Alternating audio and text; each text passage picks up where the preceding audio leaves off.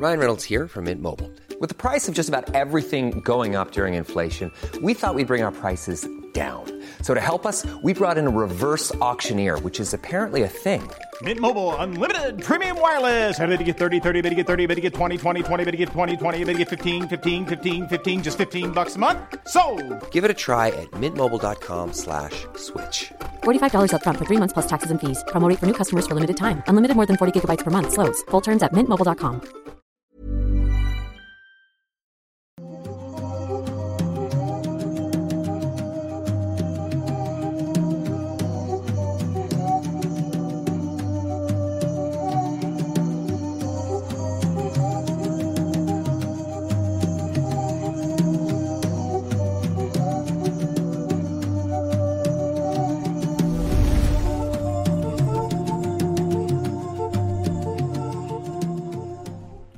Hola, ¿qué tal? Sean bienvenidos a un nuevo episodio del Octámbulos Podcast completamente en vivo a través de YouTube y gracias de antemano y desde ahorita a los que nos están escuchando a través de plataformas digitales como por ejemplo Spotify. Muchas, muchas gracias. ¿Cómo estás, Manuel? Hola, hola, Kevin García, eh, mi co-host en esta aventura llamada Noctámbulos. Este, no, pues muy, muy bien. Este, es que eh, busqué una forma orgánica de que también supieran tu nombre si no sabían. O sea, alguien que está oyendo por primera vez. Entonces, Pero yo no que- dije a Manuel Morales. No dijiste Manuel. Ah, pues, pero yo... gracias, Ah, Kevin. pues también. ¿Sabes que es muy, es muy poco natural cuando alguien te responde con el nombre? O sea, Sí. yo te digo, oye, Manuel, es normal, pero tú me dices, mande Kevin. Es Que- raro. Sí, es, es igual que. Es raro. O sea, igual que si le contestas. No, pero con, con tu mamá sí se puede, ¿no? Es como que. Con mi mamá, o- güey, no te metas con mi mamá, güey. con- con la- o sea, cuando tu mamá, me ¿Por qué refiero no hablamos, a la- ¿Por qué no hablamos de tu mamá o de la de Me refiero a las mamás de todos. O sea, no, pero un saludo a tu mamá que me cae muy bien. Saludos, señora. La quiero mucho. saludos también. Eh, pero sí, el gran inicio de, de año este que ha sido, eh, para todos, creo, espero, porque para mí no, he estado enfermo desde que empezó el año, puta madre. De hecho, esa es la razón, y lo, lo hicimos de una vez, la razón por la que comenzamos hoy y no el día 13, me parece que es cuando habíamos dicho que volvíamos. Sí, perdón, eh. De hecho, Eh, si, si notan mi voz, todavía se escucha mormada, todavía no estoy bien al 100%, pero aquí andamos. Sí, fue, fue algo obviamente inesperado, nadie planea enfermar, bueno, habrá quien sí, pero la mayoría no planean enfermarse, así que pues ya estamos de vuelta después de, bueno, ya mm, feliz 2023, un poco tarde. Qué raro, ¿no? Ya decirlo Muy raro. Yo creo 27. que yo creo que después del día 2 de enero ya, o sea, ya no ya si no viste a la otra persona ya no digas feliz año. Pero bueno, sean bienvenidos, gracias a los que están aquí. Usen el hashtag Noctámbulos Podcast ahí en Twitter para comunicarse con nosotros, decirnos Ah, qué les parece. Díganos qué están haciendo, o sea, tomen así su fotito y pongan en Instagram, pongan en, en Twitter qué es lo que están haciendo mientras nos ven, mientras nos escuchan. Y pues un saludo a todos. También antes de dar los avisos habituales, eh, quisiera comentar que la próxima semana, el día 4 de febrero, el día sábado, vamos a estar en la Ciudad de México en La Calaca Espacio Cultural platicando con ustedes, ahí conviviendo, vamos a hacer una presentación de algo ahí, este, una como con pequeña conferencia. Ajá. Y también yo voy a estar eh, tocando, va a ser un evento medio raro porque vamos a ir como Mundo Creepy y yo voy a ir como Emanuel Morales en mi proyecto musical. Así que va a haber música y va a haber cosas de terror y así. Es correcto. Les doy la dirección. ah, es San Pedro de los Pinos, eh, Delegación Benito Juárez, eh, Ciudad de México. Repetimos, La Calaca, Espacio Cultural, para que lo puedan buscar ahí en el map si les aparece. Sí, sí, sí. Llegan Si no, igual, facilísimo. eh, si, o sea, le pueden poner la calaca, me imagino que aparece así. Hay que aclarar que el lugar tiene, o sea, es un, va a ser un, un evento de monstruos y va a haber como presentaciones, así que el lugar cobra una entrada para que no nos vayan a agarrar desprevenidos. Es, es una Sí, entrada. me parece que son 50 pesos. Ajá, de Es- 50 pesos, que pues, me parece de hecho bastante, bastante chido porque eso ayuda al evento y también es, es barato. Y no solo vamos nosotros, va a ir más gente, van a ir artistas, expositores, me parece que por ahí vi escultores, va, va a estar bien chido, es sobre monstruos la temática y también hay música, eh, no solo voy yo, van otros compañeros músicos, así que también hay bastante variedad de, de cosas interesantes que ver por allá. Y pues eh, junto con eso es la razón por la que la próxima semana el Noctámbulo se hará en jueves. ¿Por qué? Porque no quisimos cancelarlo justo habiendo regresado hoy. Eh, después la otra semana no va a ser Noctámbulos. Sí, porque el viernes vamos a estar de, viaje. Sí, el viernes nos vamos a la Ciudad de México, así que el día jueves eh, a la hora de siempre vamos a hacer el Noctámbulos para que tampoco los tome desprevenidos. Y pues ya habiendo dicho eso, lo esperamos en la Calaca Espacio Cultural el próximo 4 de febrero, Ciudad de México, a ver música y vamos a estar ahí como Mundo Creepy. Para Y más información, pues acuérdense seguir a las redes de la Calaca Espacio Cultural. Y también nosotros vamos a estar compartiendo los flyers, porque son dos, qué chido. Sí. Hicieron uno para Mundo Creepy y uno para ti. Que para bien que chido. vean toda la cuestión de horarios y todo eso. Y pues bueno, nos vemos por allá, Ciudad de México. Otra vez vamos para allá, qué chido. Sí. Qué gusto cada vez que vamos y pues, pues gracias a A- Ahí les estamos avisando en redes como, como dijo Kevin. Y también recuerden unirse a nuestros grupos, que ahí también avisamos muchas cosas. En Octámbulos Podcast, ahí en Facebook. También los habitantes de Mundo Creepy. Y Escuadrón Subnormal si quieren reírse un rato ahí con, con memes y cosas así. Eh, no sé si falta alguna otra Pues indicación. las redes también, que es donde estamos compartiendo también toda la información. El canal está como arroba mundo creepy oficial en Twitter y en Facebook y en Instagram. No, perdón, en Instagram y Facebook y en, en Twitter estamos como Creepy Mundo. Porque nos ganaron el mundo creepy. Nos ganó el Mundo Creepy. Y, y la cuenta compartiendo que nos ganó el Mundo Creepy está inactiva desde hace como 7 años. Hijo de puta. Y iban a borrar cuentas inactivas de así de hace años. Ah, ¿eh? Fíjate, güey, bien no, di- no digas eso porque estamos en vivo. bien. No tengo tiempo de buscar y capaz ahorita un cabrón nos No, la gana. no, todavía no, todavía no lo hacen. El día que Bueno. haga yo voy a estar muy al pendiente. Y si alguien Va. nos gana de aquí, pues que nos ven. Por Te lo compramos, por bro. pendejos, pero que nos lo vendan, Sí. güey. Que nos lo vendan arroba mundo creepy. ¿Cuánto quieres? 10, te doy 20. Para que, para que se me quite lo pendejo. Sí, como dijo Franco Escamilla. 20 pesos No, a ver, este. Oye, este, también nuestras redes, ¿cuáles son tus redes? a mí me encuentran en todos lados como arroba Emanuel, guion bajo Night, Emanuel con doble M, Night de noche. Que de hecho por ahí alguien me dijo que por qué no me había puesto para mi nombre artístico Emanuel Night. No sé. Pendejo. Está bien chido, está bien chido. Y ya tengo mis redes como arroba Emanuel guion bajo Night. Todavía lo puedo cambiar mi nombre artístico. Es más corto aparte, o sea, es como... Está bien chido. Pero no te- tú que te querías deslindar del mundo creepy mucho, ¿no? También es... Me quería, des- o sea, sí, o sea, no deslindar tal cual, O pero sea, es un gran nombre, o sea, a- y, Manuel y- y aparte, nombre latino con, ape- con apellido que suena así, soy chido, como Javier Blake o el esposo de Celia Cruz, Pedro Knight, O David Summers. David Summers, David Summers. Bueno, Este, pero bueno, ya, ya, eh, los- no, no, no los aburramos con, con mis dilemas de por qué no me puse otro nombre artístico. Y ahora sí, vamos con los temas, pero les recordamos que los superchats y sus tweets y O todo tus esto... redes, si quieren, pero si Ah, pensé que las pensé, que ya las habías dicho. Arroba Kevin Maskelman, en todos lados, gracias. Muy bien. No, pe- pensé que las habías dicho y que luego me habías dicho a mí, no sé por qué. No, no, no, pero ah, es que dijiste, la- empezar. dijiste Vamos. las del canal. Vamos a empezar ya, si quieres. Ajá. Sus superchats los leemos a medio programa, igual que los... se escucha lejos. A ver, dime un segundo. Mm. Sí, no sé por qué le bajaron Es a que vive lejos. Ya, perdón, ahí está, se debió haber arreglado.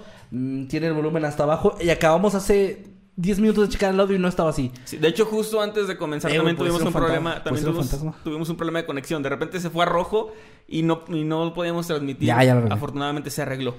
Ta- ¿Y ¿Por eh, qué, ¿Por qué me doy dando cuenta hasta ahorita? Ya llevamos como 10 minutos de, chat, de transmisión. Estamos alargando mucho esto, pero es que bueno, vamos llegando. Es el primero del año, hay que dar avisos. Güey, es como cuando llegas a la escuela el primer día de clases después de Te pones al día, te claro. pones a platicar. Sí, el profe está hablando, pero tú te pones a platicar con tus compas. El profe también se pone a platicar, güey. Yo me acuerdo que. Había de, profes de que no, repente. yo me acuerdo que había. Bueno, sí, obviamente, Había siempre. profes mamones, sí. Pero sí, había sí. unos dicho, ¿cómo les fue muchachos en sus vacaciones? No, qué chido. Que tampoco quiere jalar, A ver, a ver, uno jalar. por uno. Digo, eh, cuando el profe no quiere jalar. Uno por uno se van levantando y nos platican a todos qué hicieron en ¿Qué sus hizo? vacaciones. Pero luego se pone y, se, y triste. se ponen en el escritorio así. Bueno, luego se pone triste, güey, porque nunca falta el, el compañero que dice que... Este, no, pues no, No. hicimos que se murió mi, mi... Toda mi familia se murió. Sea, si yo no, no el salía- 24 nos balacearon yo, la yo casa. no salía a ningún lado porque, Sí, sí, porque ah. levantaron a mi jefe y, y pues eh, tuvimos que estar ahí en, huyendo, ¿verdad? De la... Y el profe... Y ahora voy a... bueno. ahora- lo, lo bueno es que ahora me vestiré de murciélago para tener mi dulce venganza. eh, pues bueno, vamos a leer la página 84. No, no, como que... Y usted, González, es el que, el que sigue. El que- Oye, pero esto no es un sin máscaras ni No, no, no, no, perdón, Vamos perdón, a ponernos perdón. serios, vamos a Vamos hablar. a platicar de cosas de terror y de crimen real y todo eso. Perdón, Hashtag perdón. Noctámbulos Podcast ahí en Twitter para que nos digan qué están haciendo. Los leemos a medio caso y al final, igual que los superchats. Gracias al hijo de puta que dijo que me veo más gordo. Gracias. es dici- ah, fue diciembre, todos, todos engordamos. Todos. Sobre todo yo.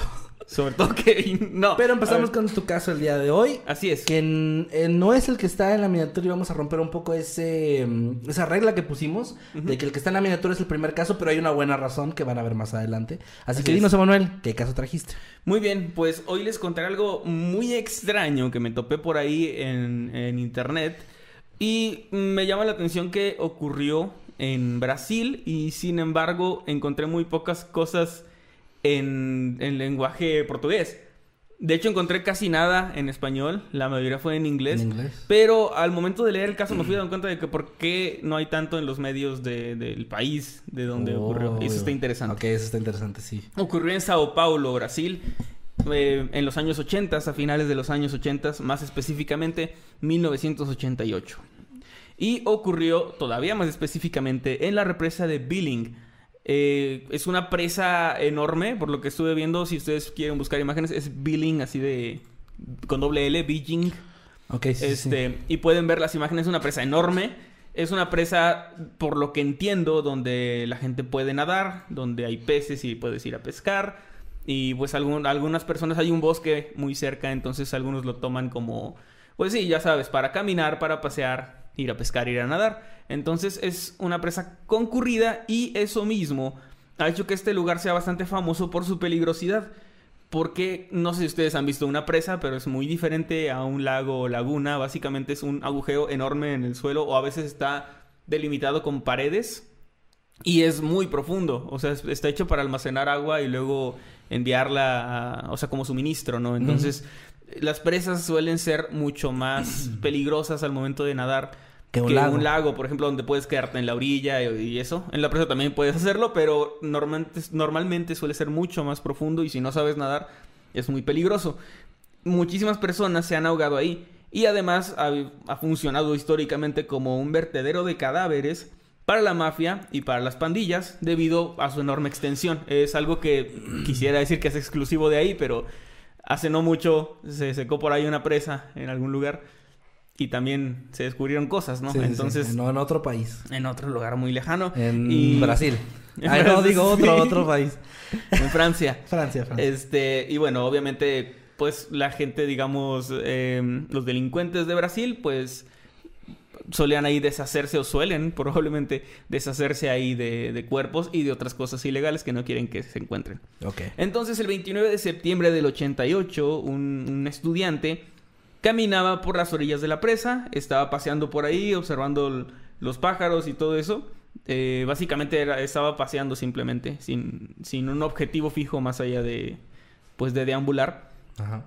Y, eh, pero se detuvo cuando vio un gran grupo de buitres a la orilla opuesta de la que él se encontraba. Estaba su novia ahí. Y estaba... no, no es cierto. un montón de batillos de que eh, te trata... Yo he visto cómo te habla. No, pero son chapulines, te confundiste de animal. No, no, no, porque no son amigos de él. Ah, ok. Pero entonces no ha visto cómo la trata. En Facebook, porque la morra publica mucho. Ah, ok. No, no, no, a ver, unos buitres, eh, por, si no entendieron, probablemente no son mexicanos. Este, unos buitres, los animales, los, los, los pajaritos, ¿no? Sí, Que- sí, sí. que- carroñeros. Se detuvo cuando vio en la orilla opuesta a este grupo de, de buitres taparrabada. Pensó que probable- probablemente habría un animal muerto y se acercó por curiosidad. Yo no lo culpo, ya sé que es muy raro, pero probablemente yo también me acercaría a ver qué hay ahí. Y eh, arrojó una piedra para alejar hacia los buitres y una vez que estos despejaron el sitio, se reveló lo que había debajo y no se trataba de ningún animal, sino de un ser humano. Era una persona de sexo masculino, o lo que quedaba de él, pues el cuerpo se encontraba en una condición espantosamente escalofriante, la cual les voy a describir más adelante. Ok. El chico llamó a las autoridades muy asustado, quienes acudieron rápidamente al sitio junto a personal de peritaje y ah, decía que bomberos también, no sé para qué, pero probablemente alguna labor ahí de recuperar, no sé si, si había más cosas en el agua, no sé. Eh, probablemente algún trabajo logístico, pero llegaron las autoridades. Y como dije antes, en este sitio no era algo tan raro encontrar cuerpos flotando o que hubieran llegado a la orilla. Sin embargo, apenas lo vieron, los oficiales supieron que este caso era algo muy diferente al resto por el estado en el que se encontraba el cuerpo. Y hasta aquí esto podría parecer un brutal asesinato que realmente no se aleja tanto de otros similares, lamentablemente. Sin embargo, las cosas comienzan a ponerse muy raras y misteriosas en este punto. La población se enteró de lo que había ocurrido esa tarde, gracias pues a, a que vieron a las autoridades ahí, al boca en boca y todo esto, ¿no? Ya sabes, tú te enteras de lo que pasa en tu colonia, ¿no? Cuando ocurre algo así. Sí, sí, sí. Eh, vieron al, al personal médico, a los bomberos, todo. La gente tenía muchas preguntas y esperaban que estas preguntas se respondieran en los periódicos y los noticieros al día siguiente. Sin embargo, esto no ocurrió. No hubo mención del caso y no salió nada en el periódico, no, no hubo entrevistas ni nada. De hecho, las autoridades, los bomberos y todos se fueron de ahí por la noche. En la mañana el sitio estaba ya estaba acordonado, pero ya no había nada. Ok. Y pues simplemente lo dejaron pasar, básicamente. Nadie más volvió a saber del caso, de hecho, por mucho tiempo. La gente poco a poco se estaba olvidando incluso del incidente que se convirtió en un hecho pues meramente anecdótico. Encontraron un cuerpo, se lo llevaron, pero pues no, no se supo nada más. ¿no? En la era pre-internet, de ese tipo de cosas se hubieran vuelto una leyenda urbana, ¿no? Sí, de hecho. De que, ah, pues dicen que pasó, pero no hay nada, no hay registros, no hay noticias. Está cabrón. Afortunadamente se supo, aunque años después, tuvieron que pasar seis años para que este caso volviera a la memoria de la gente, cuando en 1994, de alguna forma, los informes forenses de este caso, así como fotografías que se tomaron del cuerpo en el momento del hallazgo, fueron filtradas a la prensa.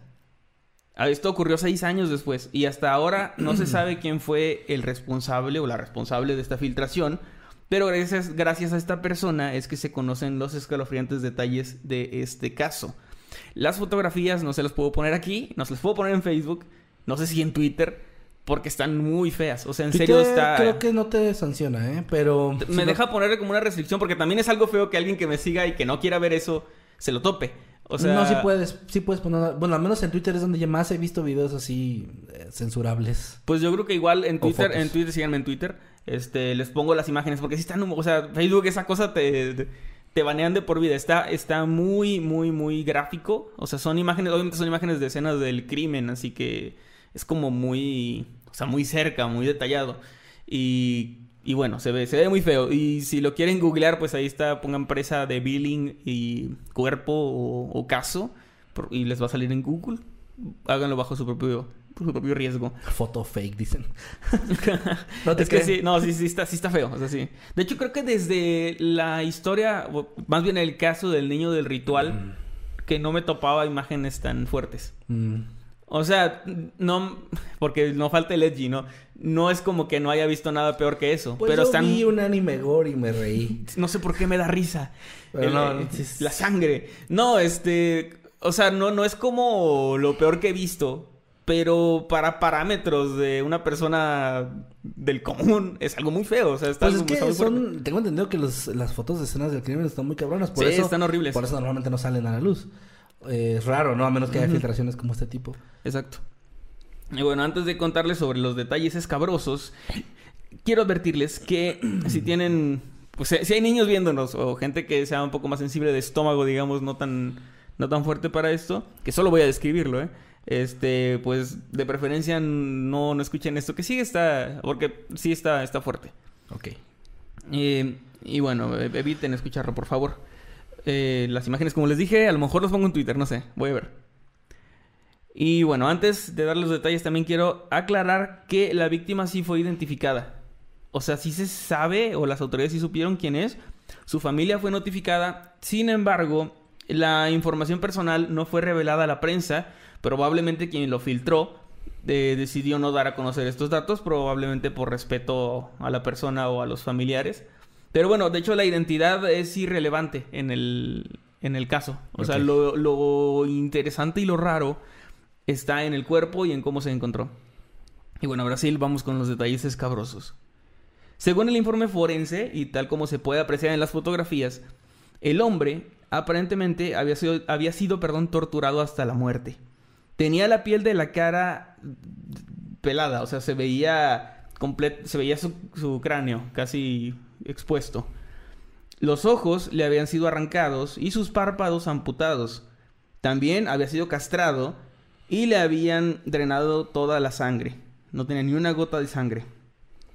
Algunos de sus músculos también habían sido extraídos. O sea, sus sí, sus músculos tal cual habían sido extraídos, lo que es muy extraño. Ajá. Pero, pero es como extraídos del tipo violentamente o más tipo quirúrgicamente. Ahor- ahorita Ah, vamos allá. para sí, eso. sí, sí, sí, sí. Porque eso O me genera muchas preguntas. Sí, o sea, estaba, les digo, la piel de la, de la cara estaba desgarrada. Eso era Sí. como lo más violento, digamos, o sea, Ajá. que se veía tal cual como... De hecho, por eso lo pregunté, porque como esa parte la describiste así. Le faltaba un trozo de la quijada, le habían también amputado una de sus orejas. La cara era como la parte más violenta, digamos. O sea, lo demás también era horrible, pero lo de la cara era así como... O sea, parecía como tortura tal cual o ensañamiento, ¿no? Ok. Solo, solo como aclaración se sabe que todo esto, lo que les dije de los ojos, los párpados, no fue a causa de, de animales. Los labios también se le habían, o sea, con, como la cara estaba desgarrada, no tenía labios. Eh, no fue a causa de, de los animales, como pudiera ocurrir en otros casos, donde a veces en zonas boscosas alguien fallece y luego lo encuentran sin ojos, sin lengua, a causa de los animales, pero en este caso no fue así porque el hombre llevaba muerto menos de 24 horas según los exámenes. La descomposición no es tan rápida. O sea, sí hay descomposición, pero no a ese nivel. Y no se encontraron marcas de que hubieran sido provocadas por animales las, las lesiones. Ahora, eh, tal vez el dato más espeluznante es que al parecer el hombre había estado vivo y consciente durante gran parte de esta tortura. Pues no se hallaron restos de anestesia ni algún agente similar. Se sabe que murió de dolor, pero eso se los digo más, más adelante. A la verga. Al examinar todo el cuerpo, encontraron que cada una de las de sus dos axilas, es que decir cada una de las axilas, pero sí, como si tuviera muchas. En sus dos axilas había un eh, orificio de un poco más de una pulgada de diámetro. Ok. Y un orificio perfectamente redondo en su axila izquierda y en su axila derecha, de poco más de una pulgada. Se encontraron orificios similares a estos también en sus piernas, en sus brazos, y todos tenían, eh, eran simétricos y perfectamente bien hechos. Tenía uno en el brazo izquierdo, uno en el derecho, uno en la pierna izquierda, uno en el derecho exactamente a la misma altura, Wow. en ambos. Ok. Y eh, al parecer, sus, sus músculos, de hecho, habían sido extraídos por esos orificios, porque no tenía otras incisiones. Como. O sea, un hoyito y como succionado. Ajá, succión, es lo que Ajá. decir. Lo Ah, que, lo que es raro y no, no, no, o sea, no hay una explicación. Ahorita les explico qué onda. También, eh, como dije, estaban alineados simétricamente por todo su cuerpo. Y cuando los forenses intentaron inspeccionar, o sea, en la autopsia normalmente el cuerpo se, se abre para revisar los músculos y revisar, obviamente, las causas de muerte, las lesiones que tenga, todo esto, porque todo se refleja, eh, si hubo violencia, si hubo algún trauma, traumatismo, se refleja en diferentes órganos por diferentes sustancias, químicos, todo esto, o por lesiones. Cuando lo abrieron se dieron cuenta de que no tenía órganos internos. O muy pocos más bien, le faltaban muchos. Sus intestinos, su páncreas, uno de sus riñones, su hígado, eh, faltaban, no los tenía. De hecho, su, su col, o sea, se, se dijo que su recto había sido también succionado de la misma forma por un orificio cerca de su ano, o sea, no por el ano, sino cerca del ano, y lo habían hecho con el- la misma técnica, aparentemente. Todo eso recordemos mientras estaba. Mientras vivo. estaba vivo, no sabemos en qué punto de eso Ah, murió. Sí, sí, sí, pero pues algo de En eso. sí. algún punto de esos murió. No, no sabemos qué sí sintió y qué no. Ahora, otra cosa. De hecho, habían extraído sus, sus músculos. No todos, pero la gran mayoría. Y no todos sus órganos, pero la gran mayoría. Lo que hizo que al final su cuerpo básicamente eh, fue- fuera un saco vacío de huesos y piel. Era... Por eso también en las imágenes se ve como todo extraño. Se había hundido su pecho. O sea, era como si fuera un... O sea, lo voy a decir de una manera muy coloquial, pero era como una persona desinflada. O sea, se veía así como... No quiero que parezca que estoy bromeando, pero es como, o sea, me, me imagino similar a lo que les hacía Cell a las personas, ¿no? Eh, Sí, Porque es lo muy que hacía, similar. las Y licuaba. también por un orificio. Sí. Pues Bueno, sí, es que era como una licuadora, bueno, más bien como una aspiradora. Este, pero me, me da como, no, no he visto las imágenes, pero me imagino algo así. Sí, o sea, se, se parece, no se ve tan así, porque en las imágenes se sigue viendo como un cuerpo. Porque tiene ya ves huesos, ¿no? Sí, sí, sí. Pero sí está como hundido de, del abdomen y eso. Algo muy extraño de esto, cuando se dieron cuenta de los órganos, es que no había ninguna incisión en su abdomen. Lo que sí había era otro de esos orificios que descubrieron que estaba en su ombligo. Habían extraído los órganos también de esa misma forma, ¿Cómo con, al- carajo? con algo que extrajo sus, sus, sus vísceras desde... Y, y además no todas, así que fue como... Tenían forma o tenía forma la persona o lo que haya hecho eso de seleccionar qué iba a sacar, lo que está muy raro. Eh, por si se lo preguntan, extraer órganos de- a, través de un edificio no tiene... De un edificio, what the fuck. De un orificio. Mi mente me traicionó, no sé por qué pienso en edificios a veces. Inconscientemente estoy por, voy por el parque y pienso en edificios. Bueno, eh, perdón, cabe mencionar que extraer órganos de esta forma a través de un orificio no tiene ni precedentes médicos y es completamente extraño y no es práctico ni, bueno, al menos no con la medicina actual ni nada. O sea, no. Si te van a extirpar un órgano, lo, lo común es, Sí, una es incisión. hacer una incisión. Por sí. muy pequeña. O sea, Sí. pero una incisión. Cuando se abrió su cavidad craneal, revisaron su, su cráneo, los forenses eh, vieron dos cosas, les llamaron la atención dos cosas. Uno era un signo de edema cerebral, había sangrado, pero el otro, el otro detalle es que no tenía ningún, estaba intacto su, su cráneo, o sea, no tenía ningún golpe. Parecía como si hubiera tenido un- una hemorragia, o sea, eh, sí, una inflamación del cerebro in- internamente. Pero sin- no, no a través de un golpe exter- externo. sin la sin sí sin haber tenido un golpe externo raro. lo que indicaba que el cerebro había sangrado literalmente de dolor y por eso se supo que era eso. O sea es como que el, su cerebro no pudo soportar ese dolor es lo que según lo que leí. O sea fue algo muy culero o sea, perdón por la palabra fue una muerte horrible. Una muerte de o sea sí de, de película de terror. Ahora, eh, pues sí, ah, perdón, literalmente su, su cerebro había sangrado de dolor. La, la causa, digamos, técnicamente médica, eh, la mayoría de nosotros morimos de infartos, o sea, es como, bueno, de paros cardíacos, porque al final es lo que te pasa, ¿no? Entonces, la causa médica era eso, un paro cardiorrespiratorio provocado por un dolor extremo, básicamente. Ahora, sabiendo todo esto, las autoridades concluyeron, lógicamente, que se trataba de una muerte por causas naturales. No, ma- Es en serio, güey. No mames. Es en serio. Las autoridades declararon que era, o sea, en el informe y así como que, ah, causas naturales. Wow. Sí, pues es que como... Pues sí, claro. Ahora, esto... Sí, mi abuelo también así. Esto junto... No, yo Es que, tenía diabetes, es que tenía diabetes mi abuelo, güey. Entonces un día hacía Güey, ahorita te explico por qué dicen que causas naturales. Está todo pendejo, pero bueno. Este. Esto junto con el hecho de que a los medios como que se les ocultó y como que las autoridades estaban muy extrañas, obviamente hizo que mucha gente pues pensara en que había ahí un encubrimiento muy raro de algo, ¿no? O sea, no, no es, no es lógico para nadie que alguien pueda morir así de causas naturales. O sea, ¿qué cosa naturalmente te hace morir de un dolor tan fuerte que te explote el cerebro y te que naturalmente te salgan agujeros y te succione de alguna forma los músculos y Ya las dije, vísceras la internas? diabetes. Es un pinche cigarro. Es, es que fumaba ese güey. no, no sé, güey, los videojuegos. Pues no, no sé, es que... Dragon Ball es satánico. Dragon Ball, vio mucho Dragon Ball. Sin embargo, hasta el día de hoy, esta versión simplemente pues no convence a la mayoría de la gente que Pero conoce así el se caso. cerró el caso. Eh, sí, eh, la gente opina, o quienes conocen el caso opinan que pues algo horrible le ocurrió a ese hombre y que lo que le haya pasado fue todo excepto natural. Pero el caso se cerró y quedó... O sea, para cuando se filtró a la prensa el caso ya estaba cerrado. De que, de que fue causas naturales. Supongo yo, o sea, eso estoy completamente especulando, pero yo creo que alguien se topó con ese caso, alguien de dentro. Y dijo, no. Y fue como que qué pedo y lo, lo filtró Qué a las... pediño, porque, pues, Sí, qué pediño porque es... Sí, porque es de Brasil. Este, y lo filtró a la prensa.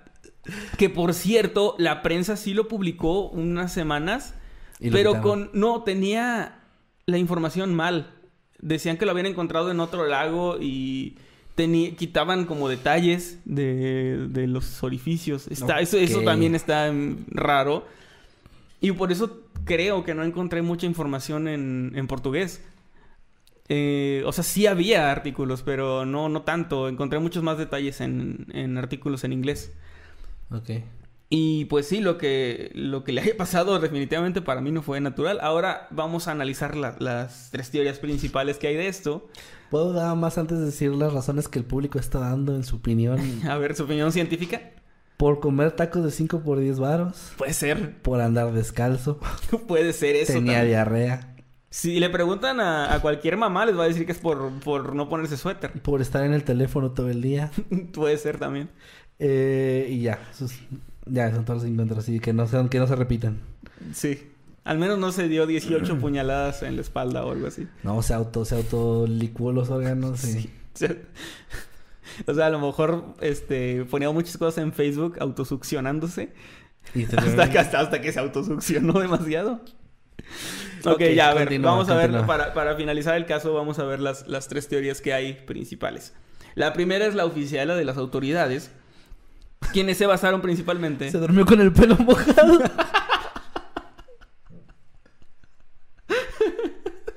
Yo creo que eso fue, ¿eh? O sea, para mí ya, esa, última, ya no para a mí más. Ya no esa voy a ver es. más. Perdón, perdón. Para mí esa es.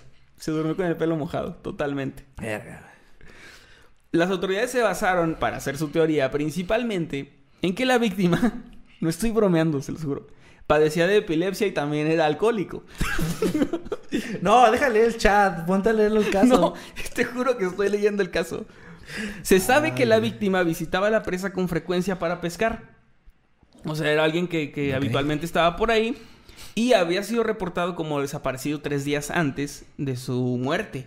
No de que lo encontraran, de la fecha de su muerte. Ok. O sea, porque ya sabes que se puede determinar como en qué momento murió y... Pues tenía menos de fecha. 24 horas. cuando Tenía menos de encontraron. 24 horas, ponle que tenía tres días y medio, tal vez casi cuatro días desaparecido. Por lo que las autoridades dijeron, a ver, venía a pescar, tenía epilepsia y se sabe que le gustaba el- las caguamillas, eh, las caguamiñas. Y además lleva tres días desaparecido. Tres días desaparecido al momento de morir. Entonces, lo que pasó es que debió haber mezclado alcohol con su medicamento para la epilepsia un día que fue a pescar. Y nadó de una orilla a la otra porque encontraron su ropa en una orilla Ah, opuesta donde lo encontraron a él.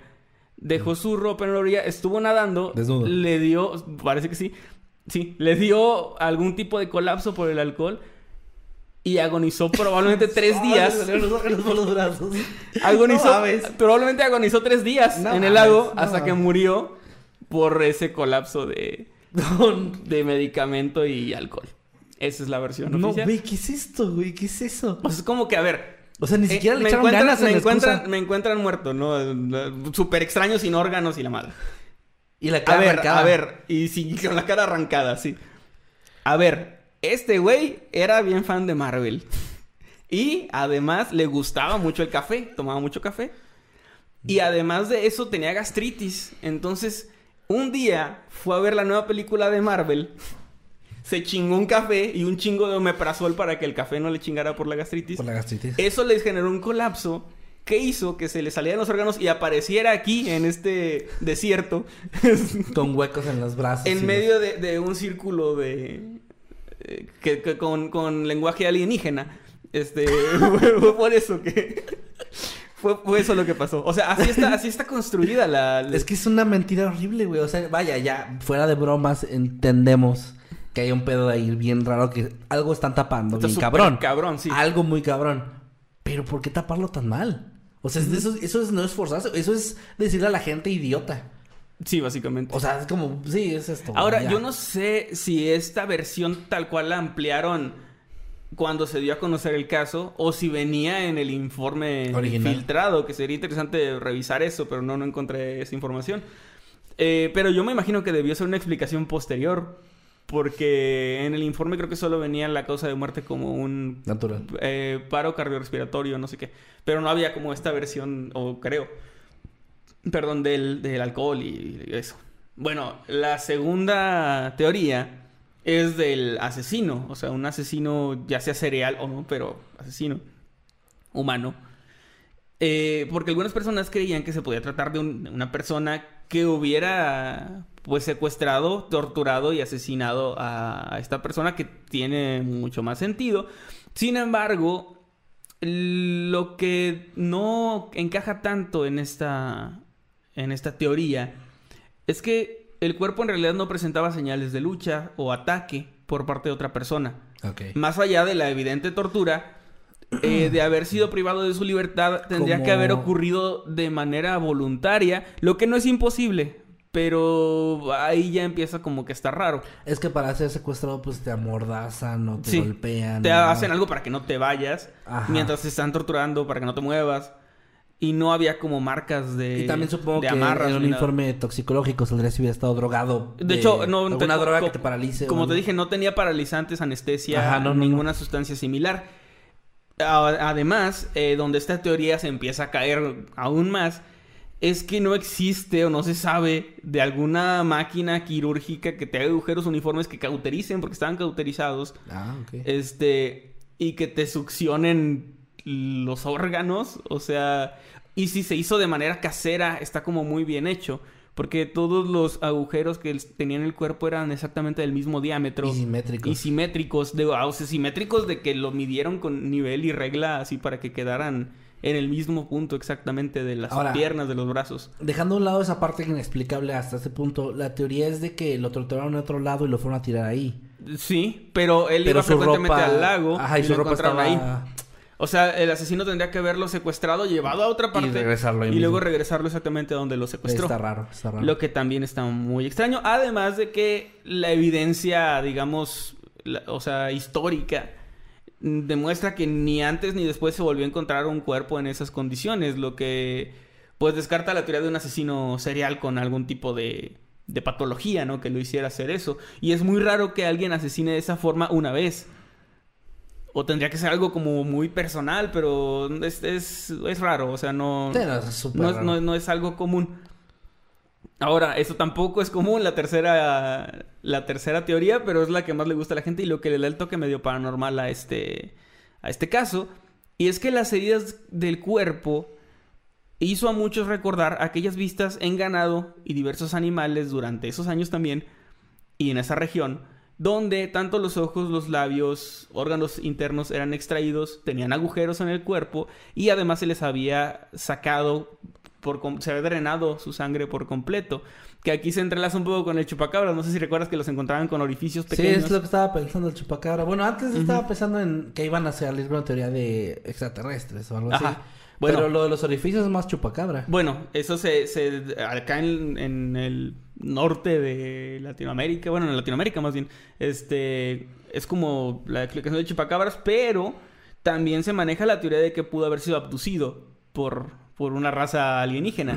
Que eso ya es. Que, O sea, eso ya es entrar, penetrar en la ficción. ajá, eso ya Por- es teoría de la ficción, pero se basan principalmente en esto de que no existen métodos quirúrgicos Claro, claro. tan limpios para hacer algo así. O bueno, es que no es imposible del todo. O sea, yo creo que sí podría existir, pero es muy raro que, que pase, ¿no? Y se, se ha adjudicado este tipo de lesiones a eh, experimentos supuestamente realizados por seres de otro planeta.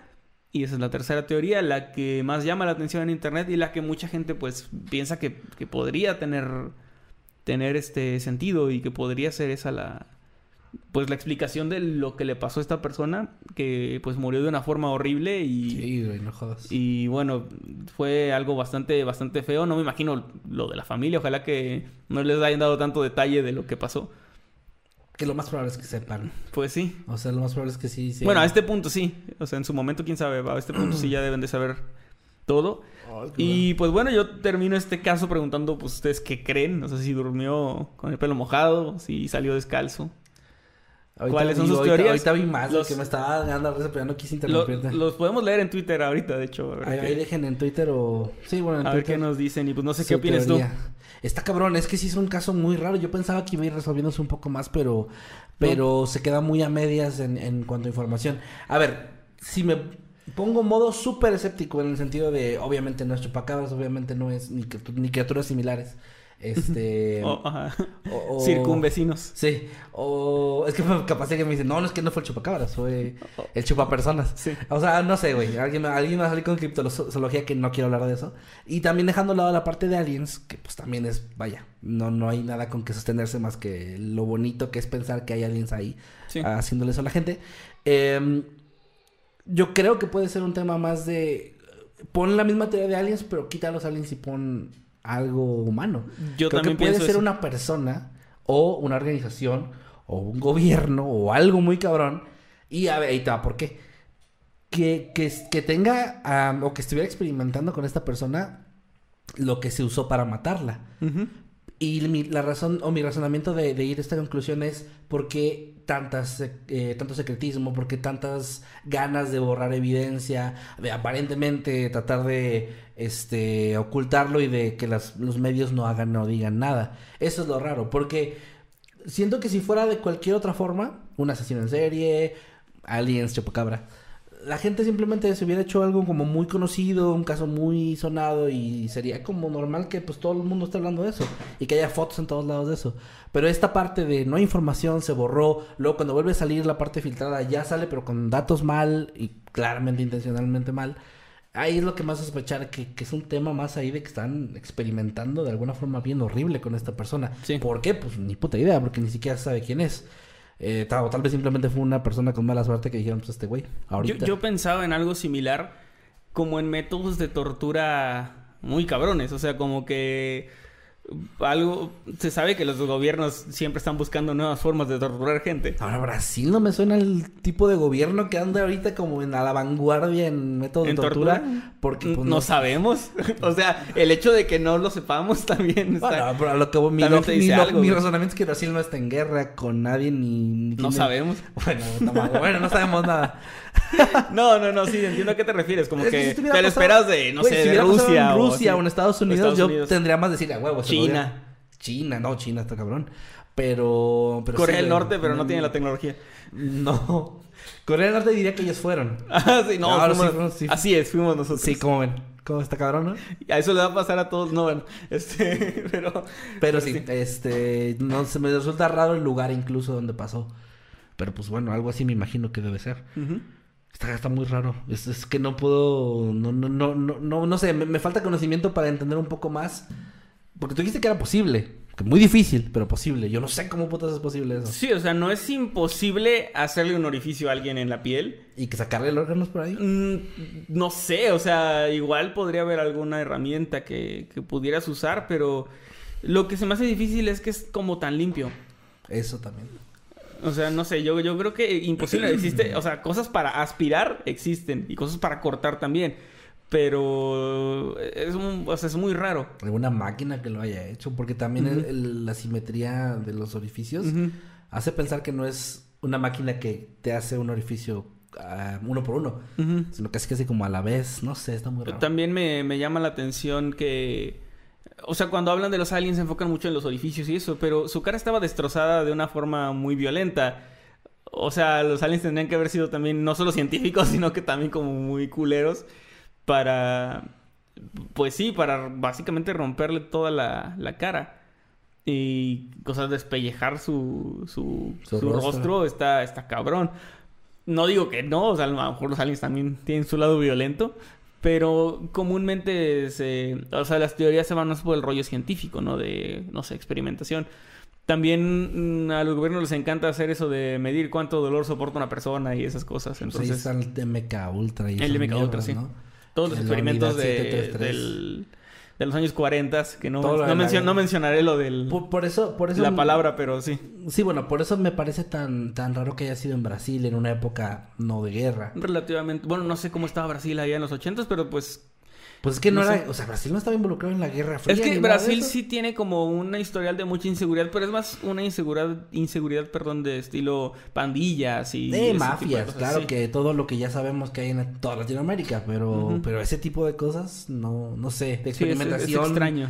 así con el cuerpo humano y eso está raro. Digo, obviamente pues no vamos a saber, pero güey, qué pedo. Y además fue en los años 80, o sea, ya también pasó un chingo, no ha vuelto a pasar, que se sepa. Exacto, es eso, no, no, no encontraron previamente cuerpos así ni volvieron a encontrar uno después. La información se desclasificó, bueno, más bien la filtraron hasta cuatro años después y en esos cuatro años no hubo otro incidente similar. Ni ahora. Aun o sea, que cuando el sepa. caso no estaba en público ni nada. Entonces es, raro, raro. pero bueno, ahí queda mi tema. Gran tema, güey. O sea, Este- es un tema que nos deja con muchas preguntas, pero está chido. Está chido para platicar y teorizar con, con tus compas. Pues sí. Este, sin ver las imágenes, porque ya está cabrón. Igual ahorita me las enseñas, ¿las traes? Es- no, pero están ahí en... Ah, bueno, ahorita porque sí quiero... O sea, ya no me interesa tanto la parte gore, sino la parte de los orificios y eso. Sí. Como que tengo, tengo un poco de morbo, curiosidad ahí. De ver cómo se ve. Eh. Gran tema, eh, gracias por haberlo traído. Pues hay gente, como dijo Manuel, déjanos a través de las redes sociales, la que sea de su preferencia, pues vamos a estar leyendo ahorita aquí en vivo Twitter, con el hashtag Noctámbulos Podcast para pues ver sus teorías, ya sea en broma, como ahorita estábamos medio bromeando, en un humor muy negro, o eh, en serio, que es de preferencia. y ahorita también a los que nos están dejando sus superchats, les recordamos que los vamos a leer. Pues ya ahorita podemos empezar a leer algunos y otros al finalizar. Déjenme ir abriendo aquí que el buen Meme Parreño. Y a- agradecer a Meme Parreño y a todos nuestros demás moderadores que están ahí en el chat, eh, asegurándose de que todo el ambiente esté chido. Háganles caso, por favor, porque pues para mantener la plática sin tanto spam ni cosas de ese tipo. Voy a empezar agradeciendo a las pompitas de Nightcrawler, que se unió como habitante infernal, o bueno, se volvió a unir. Y además nos deja mensaje de membresía que dice: Ya los extrañaba guapos, hacen mi vida mejor. Muchas gracias. Gracias, gracias. A ver, déjame, voy a ver a el el que sigue. Eh, Nani nos deja un super chat de 65 pesitos. Hola Nani. Y dice: Los extrañamos amigos. Espero que se la hayan pasado bien. Posdata. Espero que te recuperes pronto, Kevin Mamaskerman. Mamás que- Gracias, Nani. Un saludo. Eh, pues sí, yo también los. Nosotros también extrañamos noctámbulos. Nada más Sí. que. Eh, pues sí, no sé qué onda conmigo, que ando malo. Ya les platicaré. Aprovecho para hacer mi spam. En Twitch, ya voy a regresar a Twitch también. Espero eh, poder regresar pronto. No sé si mañana, espero. Es que hay días en los que estoy mejor como hoy, hay días en los que estoy muy mal. Y me duele mucho, sobre todo la garganta al hablar. Entonces, si mañana es uno de esos días buenos, prendo directo en Twitch y ahí platicamos un poquito más de todo lo que pasó en Navidad y todo eso. Eh, ya Así es, sí, muchas gracias a UCRYX77 que nos manda dos dólares, muchas gracias. Y nos pone ahí unas, creo que son unas mancuernas, así como unas No pesas. había visto ese. Yo tampoco, ese sticker, pero está chido. Gracias, Ta- muchas gracias. También de una vez agradezco a Cross, que A nos deja Dross. cinco- Ah, no, a Cross. Cross, que nos deja 5 dólares, gracias. Dice, primer en vivo, lo sigo desde el video de la mujer del maizal. Mira, No primer video. manches, guau. Hace casi 10 años, porque este año cumplimos 10 años y vamos a hacer algo interesante. Ahorita hablamos de eso. Me alegro de ver sus crecimientos personales, que la fortuna No, esté pues con yo ustedes. crecí un chingo. Sí, muchas, muchas gracias Muchas a Cross gracias. por esos 5 dólares, gracias por seguirnos desde el principio. Gracias, Cross, y a todos los que nos han seguido tanto tiempo. Muchas gracias. Y sí, ta- vamos a tener algo muy especial ahora eh, en esta década que cumplimos. Ya tiene mucho que estábamos pensando en el proyecto que les vamos a presentar. Espero que si todo sale bien se los presentemos justo en abril. Sí, cuando compramos los 10 Este- años les vamos a dar un anuncio bien chido. Pero bueno, ya iremos viendo. Eh, también gracias a Magnus Aristos Kratos, hola bro, y nos manda 13 pesitos, pero no nos agregó nada de texto, así que un saludo, que estés de lo mejor, y gracias por estar por acá. Ah, Muchas gracias. ¿Leemos Ahorita los que vayan llegando, ajá, vamos a leer Twitter, los que sigan llegando los leemos cuando termine mi tema, ¿vale? Va. En Twitter, a ver, vamos a ver qué han dejado. Dice el errante de Mictlán. Hola Manuel, tal vez sabes quién soy. Soy el que estuvo jodiendo todos los viernes pasados. Me podrían Sí. saludar, soy Jipa, solo que tuve desarrollo de personaje. Eh, eh, saludos, ah, los saludo como Jipa. Jipa, como- sí. Bueno, un saludo de Jipa, sí sé quién eres. Este, me estaba, oye, en Octámbulos, oye, en Octámbulos de cada viernes. Este, yo le decía, no, no, no. Y luego, No, sí. no. Oye, puse sí. Y dijo, ay, por fin. Y ya. Este, o sea, ¿hay en Octámbulos? No. Oye, en Octámbulos, sí. Ah, por fin. Así pasó. Ok, ok, chido. También acá Oscar, el brujo millennial, que dice hashtag no los podcasts, aquí viendo a los chicuelos y nos enseña que nos está viendo en la tele. ¡Ey, qué chido! Muchas gracias. Y se ve que está acostado muy cómodo, la verdad. Ay, qué envidia. Eh, Guillermo por acá en, en Twitter con el hashtag Noctámbulos Podcast dice, ¿no existirá algún disolvente de órganos? No sé si existen. Quizás sea un científico loco experimentando con químicos o ácido. No es la primera vez en la humanidad que se destroza así la anatomía humana. Hasta donde sé no, y sí hay, o sea, sí hay cosas obviamente que disuelven órganos, pero eso también disuelve el resto del cuerpo. Ajá. Por lo que tendría que haber marcas en, en huesos y en la piel. Ah, Que porque había órganos, ¿los demás órganos estaban intactos o no intactos? Por lo que vi, parece que sí. O sea, no, no había como lesiones mayores en, en ningún otro lado. Bueno, acá Kat nos dice, escuchándolos mientras limpio mi colección, lo de Lalo Garza ya lo vi. No, no, no. Escuchándolos mientras limpio mi colección de muñecas, extrañaba mucho esta sección más allá de los temas que traen. Su carisma y buen humor siempre me hacen la noche. Gracias a todos. Saludos, Kat. Un abrazo y gracias por estarnos viendo. ¿Qué, qué no, viste? No, leí uno- el de cosas subnormales. Con el hashtag no tenemos los podcasts que dice: Fue el IMSS por una gripa. el IMSS es el Instituto Mexicano del Seguro Social para los que son de. También vi por ahí un comentario que de otro decía que el forense eh, fue COVID. este, Down nos manda una imagen de Jimmy encadenado que no puedo mostrar, eh, pero está chida. Vayan a, a verlo en Twitter. Ahorita les vamos a dar retweet a todos. Tremenda Nisauria nos dice que está terminando de trabajar mientras nos escucho, nos escucha, perdón. Y Zurito Tuneado, te amo, pero ah, cómo chingan. Ya me hicieron meme de Lalo Garza pelón. ¿En serio? No estoy tan pelón, o sea, vaya, no estoy tan caldo. Em, pero sí estoy, entonces bueno, ¿qué, pues qué más puedo decir más que más que reírme de esa imagen. Un saludo, un saludo a Jesús Santiago Santos que dice que está eh, escuchándonos mientras practica un poco y, y pone que, que está haciendo unas ilustraciones bien chidas de dinosaurios. Están bien, bien, bien chidas. También Now Down Ahí lo retuiteé. Nos dejó el logo de Noctámbulos acá en modo Sí, hardcore. lo- estoy bien viendo, Muchas bien gracias. Y bueno, eh, vamos a leer. eh, digo, vamos a leer, vamos a continuar con el programa. Ahorita seguimos leyendo tweets y seguimos leyendo superchats, ¿vale? Los que vayan llegando. Muy bien. Bueno, a ver. El día de hoy les traigo yo un tema que me pareció muy interesante, la verdad. Es de nuevo de esos temas en los que encuentras una nota y está chido, pero luego buscas en otros lugares y te das cuenta que es mucho más largo de lo Hay que mucho pensabas. más, sí. Sí, hay más, hay más donde escarbarle. Y bueno, vamos a empezar eh, hablando de, de como una especie de, de prólogo preguntando. ¿Se imaginan o qué harías más bien, en este caso tú y le pregunto a la audiencia, si un día en tu casa, en el patio trasero, digamos que tienes una casa con un gran jardín, encuentras enterrados restos humanos? O sea, ¿cómo te sentirías de saber que llevas unos pocos años viviendo en ese lugar y hay huesos ahí de una persona? Y ahora, ¿cómo te sentirías si de pronto empiezas a sospechar que tu pareja tiene algo que ver con eso? Bueno, esa es la historia que les traigo el día de hoy. Les voy a hablar de el asesino serial Herbert Baumeister. Y no, no Ok. es spoiler decir que asesino serial porque ahorita van a ver por qué. Voy a hablar primero de la, de la vida de este hombre, Herbert Richard Baumeister. Nació el 7 de abril del año 1947 en Indianápolis, en el seno de una familia bastante acomodada. Su padre, Herbert, era un doctor anestesiólogo y su madre, Elizabeth, era ama de casa. Fue el mayor de cuatro hijos y cuando el menor de ellos, llamado Richard, nació, la familia se mudó a una zona llamada Washington Township en Indianápolis, una mejor zona que en la que vivían en ese momento, pues el consultorio de su padre había prosperado.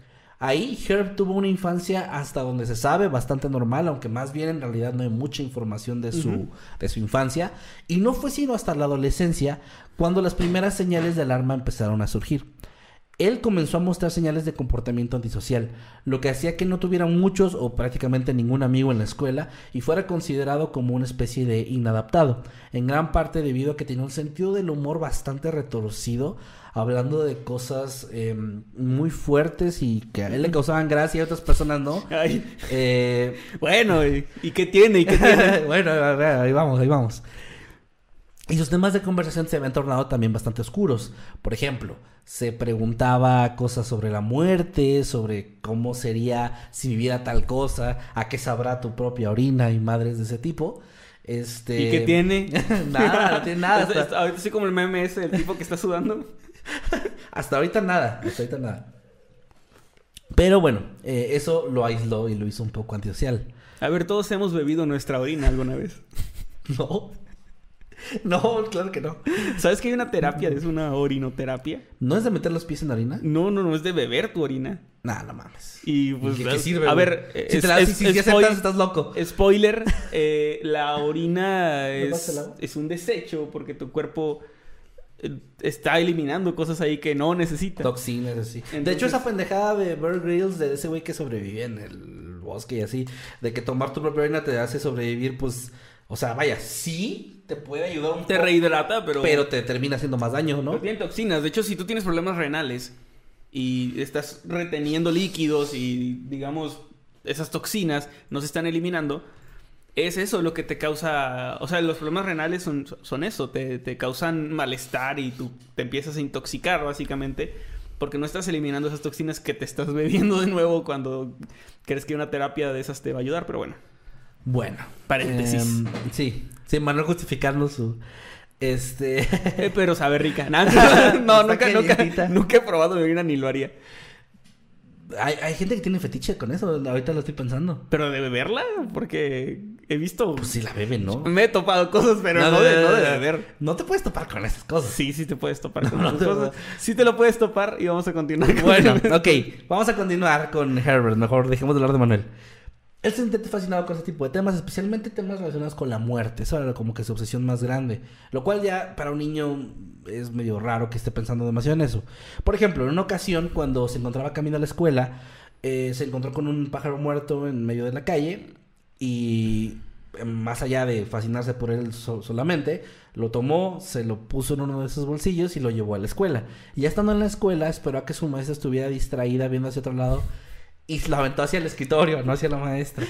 Hacia el escritorio lo aventó, cosa que pues asustó a la maestra y a algunos de sus compañeros y, y, bueno, no sé, eh, este tipo de acciones extrañas. También empezó a volverse, un- entre más crecía, un poquito más, bueno, ya no era un niño, era un adolescente, pero eh, se empezó a volver un poco más rebelde, tenía discusiones con sus maestros, era como muy antagónico con ellos y en cierto punto se asume que por uno de estos problemas que tuvo con uno de ellos, llegó a, como forma de venganza, a orinarse en el escritorio del, del profesor.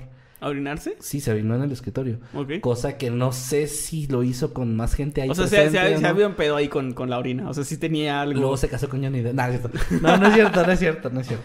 Este, pero el punto es que estaba muy raro. O sea, e- era como, vaya, rebeldía y eso es normal en niños, pero, pero orinarte en el escritorio del maestro que te cae mal ya empieza a ser medio raro, ¿no? Todas estas, estas actitudes llevaron a la escuela a ya no poder más pues, soportarlo y llamar a los padres para advertirles del comportamiento de su hijo.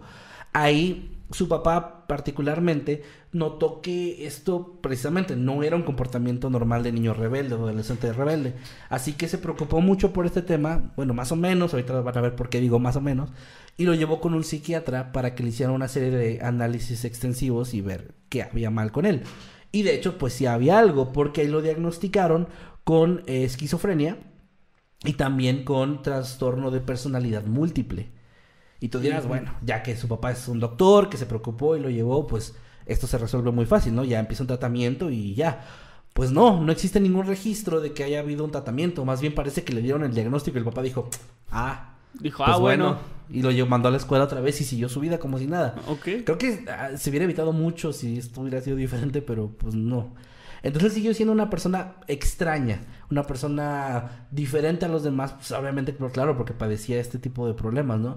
Pero pues ante las personas era como alguien con quien no te querías aso- eh, asociar y se la pasaba mucho tiempo solo. De hecho, incluso hay información de que él intentaba mejorar, se metía a equipos de deportes o a cosas sociales, pero no encajaba y siempre terminaba aislado otra vez. Bueno, él, finalmente eh, termina la escuela secundaria y para el año 1965 ingresa a la Universidad de Indiana, en donde cursa un semestre y después lo abandonó. Dos años después, en el 67, él regresa a esa misma escuela y lo vuelve a dejar tras eh, un breve periodo de tiempo. Después, eh, en esta, se cree que fue, fue aquí en esta universidad donde él conoció a una mujer llamada Juliana Sater, una estudiante que además trabajaba como profesora en una escuela secundaria. Ellos, eh, a pesar de que él tenía este comportamiento antisocial y extraño, parece que no lo mostró frente a ella porque empezaron a llevar muy bien, tenían gustos en común, no los gustos raros, sino los más normales. A ver, iba a preguntar. No, no, no, no, no, ella No, no. una vez le aventó un cuervo. uno. Ah, yo también. Ah, yo también, yo también me oriné en No, Sí. no, ella no, ella no sabía nada de esto. Y en 1971 ellos deciden casarse, muy poco después de conocerse.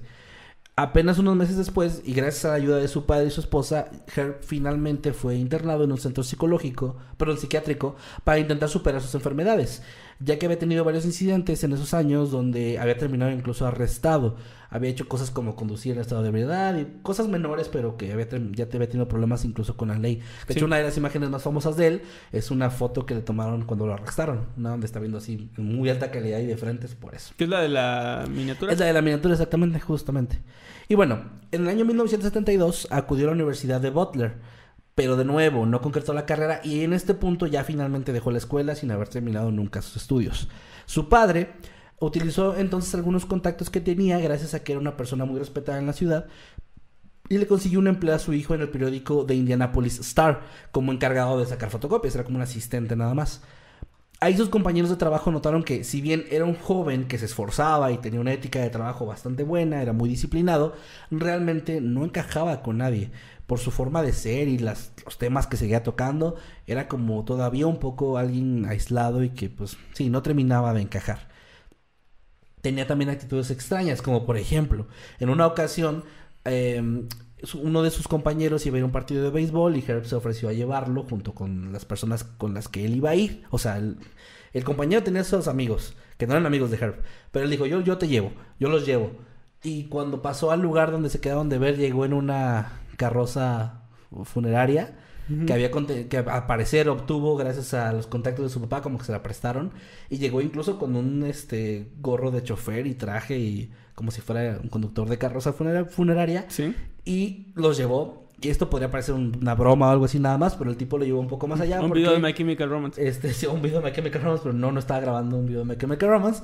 Y el tipo prendió la sirena del carro y empezó a conducir a exceso de velocidad, pasándose los semáforos en rojo y, bueno, haciendo un caos, mientras se carcajeaba porque le parecía muy chistoso lo que estaba haciendo. Ok. Cosa que asustó a todos los que estaban ahí con él. Y, bueno, fue uno de esos incidentes, ¿no? Raros que tuvo ahí como... Que ya dejaban ver que algo seguía muy mal con él y, bueno, tenía como esas ideas raras y su humor era muy extraño. Ahora, eh, además... em, O sea, en ese tiempo era... O sea, fue asesino serial, ahorita hubiera sido TikToker, ¿no? Ahorita hubiera sido así de que, ah, it's Sí. a prank. Ajá. Me cuelo a un funeral y esto es lo que pasa. Ajá, Eso es lo que pasa. Y, y- y esto es lo que pasa. Ajá. Bueno.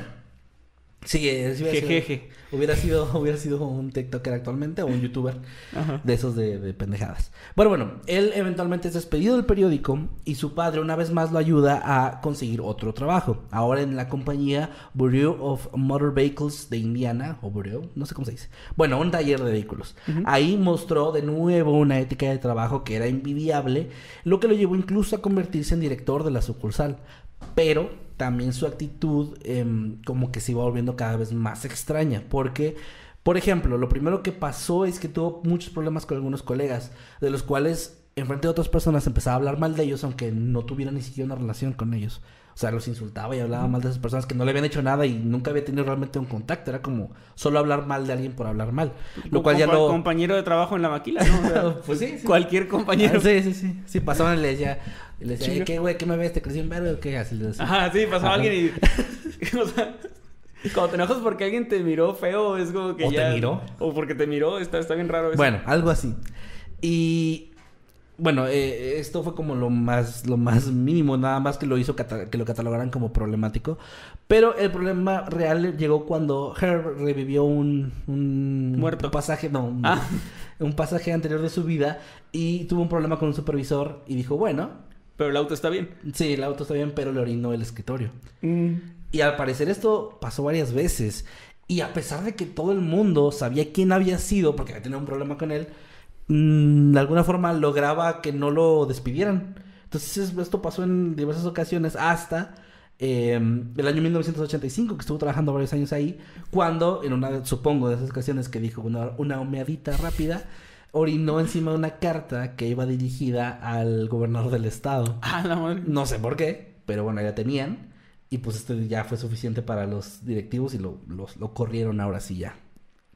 Ahora, ya para este punto, Herb, que ya estaba casado con Julianne, Julie, ya habían formado una familia. Tenían ya tres hijos para ese momento. Mary, que nació en el 79, Erich, em, así es como Eric, pero con CH, que nació en el 81, y Emily, que nació en el 84.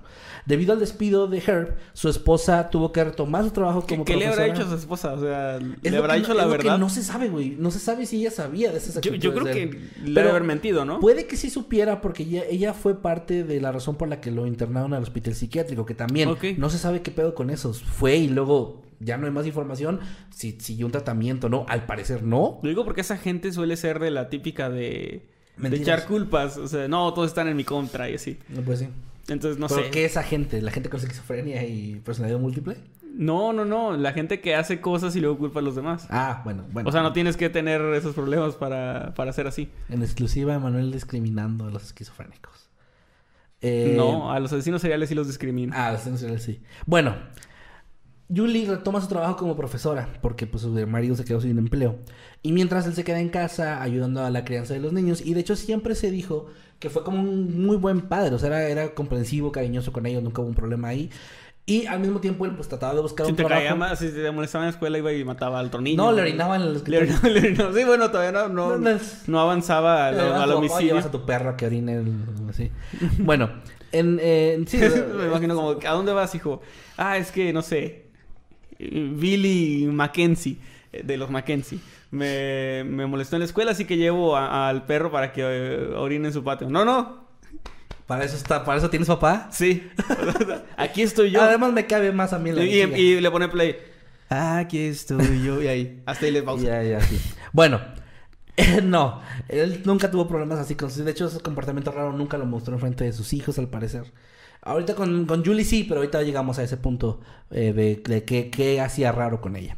Pero bueno, ella tuvo que retomar su trabajo. Entonces él empezó a pasar mucho tiempo en casa y consiguió un empleo de medio tiempo en una tienda de segunda mano, donde vendían principalmente ropa y también como abarrotes, todo a muy bajo precio, ¿no? Ahí estuvo tres años y en 1988, él le dijo a su esposa que ya tenía el conocimiento necesario para poder fundar su propia empresa, porque al parecer ellos tenían como esta idea y este sueño de hacer su propia empresa, su emprendimiento. Y él dijo que esta era un- una gran oportunidad porque ese tipo de tiendas tenían muy buen margen de ganancia. Entonces, pidió un préstamo a su mamá de 4 mil dólares y así juntos inauguraron una tienda llamada Save a Lot. No una que es una cadena súper famosa ahorita, que es, se escribe tal cual como lo dije, sino esta no tenía la E, o sea, era S-A-V-A-L-O-T. Será o un chistoso que ya existiera la, o sea, la consolidada y solamente le chingaron el nombre. La verdad es que no investigué cuál fue primero, ¿eh? Pero pues bueno, este güey inauguró esa. Y esta se convirtió rápidamente en un éxito, pues esos 4 mil dólares en un año los convirtieron en 50 mil en ganancias. Ah, muy bien. Entonces les iba muy bien. De hecho, les fue tan bien que abrieron rápidamente una segunda tienda. Ahora, en el 91, y gracias a todo este margen enorme que tuvieron de ganancias y todo esto, pudieron moverse de su casa, que era como en una zona de clase media, a una zona que era un poquito de, dinero, en Westfield, eh, al norte de Indianápolis. Esta era una casa, una finca más bien, a la que le pusieron el nombre de Fox Hollow Farm, o la granja de la madriguera del zorro. Eh, esta residencia era de varias hectáreas y contaba con una alberca techada, establos, jardines muy amplios y además estaba rodeada de 18 acres de bosques en la parte trasera y en un, en un lado, lo que le daba una vista muy Qué bonita. chingón. Estaba muy bonita. Según algunos reportes, la familia compró la propiedad por aproximadamente un millón de dólares de, de esa época, lo cual igual era un dineral. Sí. Ahora, la familia vivió en ese tiempo, pues prácticamente su mejor época. Tenían, les iba bien en el trabajo, les iba bien en, el- o sea, en el negocio, pues. Los niños estaban contentos con la nueva casa, la familia estaba muy feliz. Nirvana estaba por sacar. eh, se me olvidó el nombre, puta madre. No. ¿Cómo? ¿Por qué me pasa ¿El esto? álbum o canción? El álbum. Eh, Nevermind. En el 90 y qué. Eh, Nevermind salió en el 92, si no me equivoco. Ah, pues sí, esto fue en el 91, sí. Entonces sí. Pero ya habían sacado Bleach, un gran anime. Ok. Y bueno, el problema es que Herbert volvió a mostrar un po- poco a poco esta actitud muy extraña. Y eso se reflejó en el trabajo. Ellos eran como copropietarios o socios. Y él empezó a tratar a Julie como si fuera más una empleada. Él tomaba las decisiones de la empresa, eh, no la consultaba y cuando ella quería decir algo al respecto, él no aceptaba como opiniones de parte de ella. Y además empezó a, a volverse más eh, agresivo en las discusiones. Nunca la golpeó ni nada, pero como que quería imponerse mucho y llegó un punto en el que ella dijo, bueno, ya mejor siempre te dejo ganar las discusiones, te voy a decir que sí, que está bien, pero se fastidió de eso. Sí. Y ella se empezó a hacer como un poco a un lado y él se quedó un poco más con el mando de, la, de las dos tiendas de la empresa. Esto también los empezó obviamente a separar, empezó a convertir, eh, los problemas del trabajo se llegaban a la casa y se notaba cada vez más el distanciamiento entre ellos dos, hasta el punto en el que Julie empezó a salir de casa con los niños para ir a visitar a su suegra, a la mamá de Herb, y estos viajes pueden llegar a durar meses. O sea, Ok. iba a veces durante el verano completo y así, porque ya no quería estar con él. Entonces, O sea, pero esto- se llevaba bien con su suegra. pues al parecer sí, porque pues era con, al menos lo que investigué es con ella con quien se iba normalmente. Y bueno, eh, Julie también ya estaba un poco harta de su marido en varios sentidos, porque en los años que llevaban casados, para ese punto, solamente habían tenido relaciones sexuales en seis ocasiones. Porque Herb era una persona que al parecer tenía un problema con su propia imagen. Él no le gustaba que ella lo viera, nunca lo vio desnudo, ni siquiera en esas ocasiones. No sé cómo le hizo, no sé cómo le hizo, pero no lo vio desnudo. Y Si vieron Arrested Development, pueden darse una idea. no, yo no la vi, pero pues bueno, si lo vieron ahí está. Eh, pero sí, él, por ejemplo, se cambiaba en privado siempre la ropa, siempre dormía con pijama, una pijama un poco como holgada, Holgada, sí. gruesa. Un gorrito. Incluso, se, no, supongo que sí. Él incluso se, eh, esperaba que ella se acostara y luego se- él se metía como, es- como a escondidas o escurriéndose, no sé cómo decirlo. Eh, pero se metía Sí, y para se alejaba no- mucho de ella en Para la que cama. no lo viera. O sea, había una distancia en la cama considerable entre ellos dos que él ponía siempre. O sea, era Sí. una persona así muy rara en ese sentido. Lo cual ella al parecer Por no eso le conozcan pareció... a sus parejas antes de casarse, o sea, porque O de ese, ti- juntarse. ese tipo, ese tipo de cosas importan. Claro, sí. Y pues ella no estaba feliz con eso tampoco. Entonces, al parecer así lo había aceptado, pero ya esto, más los problemas nuevos, pues ya era insoportable o insostenible para ella. Pero bueno, su solución no fue dejarlo, sino... No he dejado de pensar en cómo fue la mecánica del asunto entonces. Pues yo tengo una teoría que es o a oscuras o solo se bajó un poquito el pantalón. Puede ser. Y a oscuras también. Supongo, no sé. Mira, no, no voy a juzgar eh, aquí la vida sexual de este hombre, pero algo así me imagino que debe haber sido. Y bueno, por su parte él también ya había cambiado su forma de actuar no solamente en- con su esposa y en casa, sino también en el trabajo. Se había convertido en un jefe, pasó de ser una persona muy respetada en la comunidad, como un hombre exitoso, porque pues, le fue muy bien en su, en su negocio, disciplinado, buen jefe, a ser alguien muy agresivo, que empezó a tratar mal tanto a empleados como a clientes, lo cual empezó a hacer que la gente ya no fuera a comprar y que los empleados empezaran a renunciar, lo cual obviamente le jodió la empresa y pues tuvieron pérdidas económicas bastante notables en esa época. Esto no nada más afectó a su familia, sino también a su propia casa, porque ya comenzaba a lucir este lugar cada vez más descuidado. El jardín creció de una forma, pues, muy, muy, eh, descuidada, por así decirlo. Las habitaciones estaban hechas un desastre. Y bueno, se veía ya un poco fea incluso esta casa tan bonita que se habían comprado, lo cual empezó a, a provocar que ya no recibieran visitas de familiares o amigos, sino que ya ellos tuvieran que salir, o en Sí. este caso Julie más que él, que él casi no, no lo hacía. Durante este tiempo, eh, aquí hay otra cosa muy rara, él empezó a llevar algunos de los maniquíes que tenía de sus tiendas a su casa. Y específicamente los llevó a la zona de la alberca, que si te recuerdas te dije que era una alberca techada. Uno de estos, pues sí, espacios techados completamente. Sí. Y empezó a acomodar los maniquís de tal forma que pareciera que era gente haciendo cosas. Los vestía, estaban en posiciones haciendo como, no, no sexuales, sino cosas como cotidianas. Sí. Había, tenía incluso como un bar ahí en la alberca que, donde había un bartender que era uno de estos maniquís. Bueno, muy raro todo el ¿Y qué asunto. tiene? ¿Y qué tiene? Bueno, muy raro todo el asunto. Pero no nada más eso, sino en el tiempo, que a veces se prolongaba hasta meses, como dije, en el que se quedaba solo en casa, él comenzó a acudir a algunos bares gay, ya que había descubierto varios Mm. años atrás su atracción hacia otros hombres, cosa que había mantenido completamente en secreto. A mí se me hace que iba más por ahí el asunto de, de las relaciones con su esposa. O Ajá. sea, más que el hecho, a lo mejor sí tenía un pedo ahí con... No, también. Con estar desnudo. Pero También. creo que era más fuerte el hecho... Porque por más que te dé pena estar desnudo... Creo que si tienes deseo y atracción sexual por tu pareja, pues es un poco complicado el, el, el no aguantarte la pena, ¿no? Entonces, sí, bueno, sí. Yo creo que Es- sí. es- eso explica. Bueno. Eso lo explicaría. Bueno, el punto es que él empezó a ir porque había descubierto esto varios años atrás y era como su secreto. Ahora, ah, tal vez se preguntarán por qué, por qué mantenerlo así. Bueno, eran, a eran finales de los años 80, principios de los 90. Claro. Ya estaba un poco menos eh, feo el asunto con ese tema, pero no en el estado de Indiana, porque era un estado que era considerado como muy, muy conservador. Y además él ya tenía una reputación pública, esto de su papá era Y ya una persona familia, reconocida, ¿no? él ya había hecho una familia, era un empresario exitoso, entonces él quería, prefería mantener todo esto por debajo de, del agua y que nadie supiera. Bueno, eso y lo que sigue. Em, ahora, en medio de toda esta situación, en el año 1994, su hijo Erich, que ya tenía 13 años, se encontraba un día jugando en el patio trasero que daba con el bosque. Y mientras estaba haciendo eso, encontró semienterrado un cráneo humano. Esto lo asustó mucho y lo llevó a la casa, se lo mostró a su mamá, que estaba muy aterrada al ver esto y le preguntó dónde lo había visto. El niño llevó a su mamá y cuando su mamá llegó al lugar se dio cuenta que no nada más había un cráneo, estaba un esqueleto completo. Que también estaba ahí como mm, Ujú. semi-enterrado, ¿no? Ella se asustó Típico, típico, ¿no? O sea, vas y encuentras el cráneo, pero tu mamá encuentra el esqueleto. Es así de...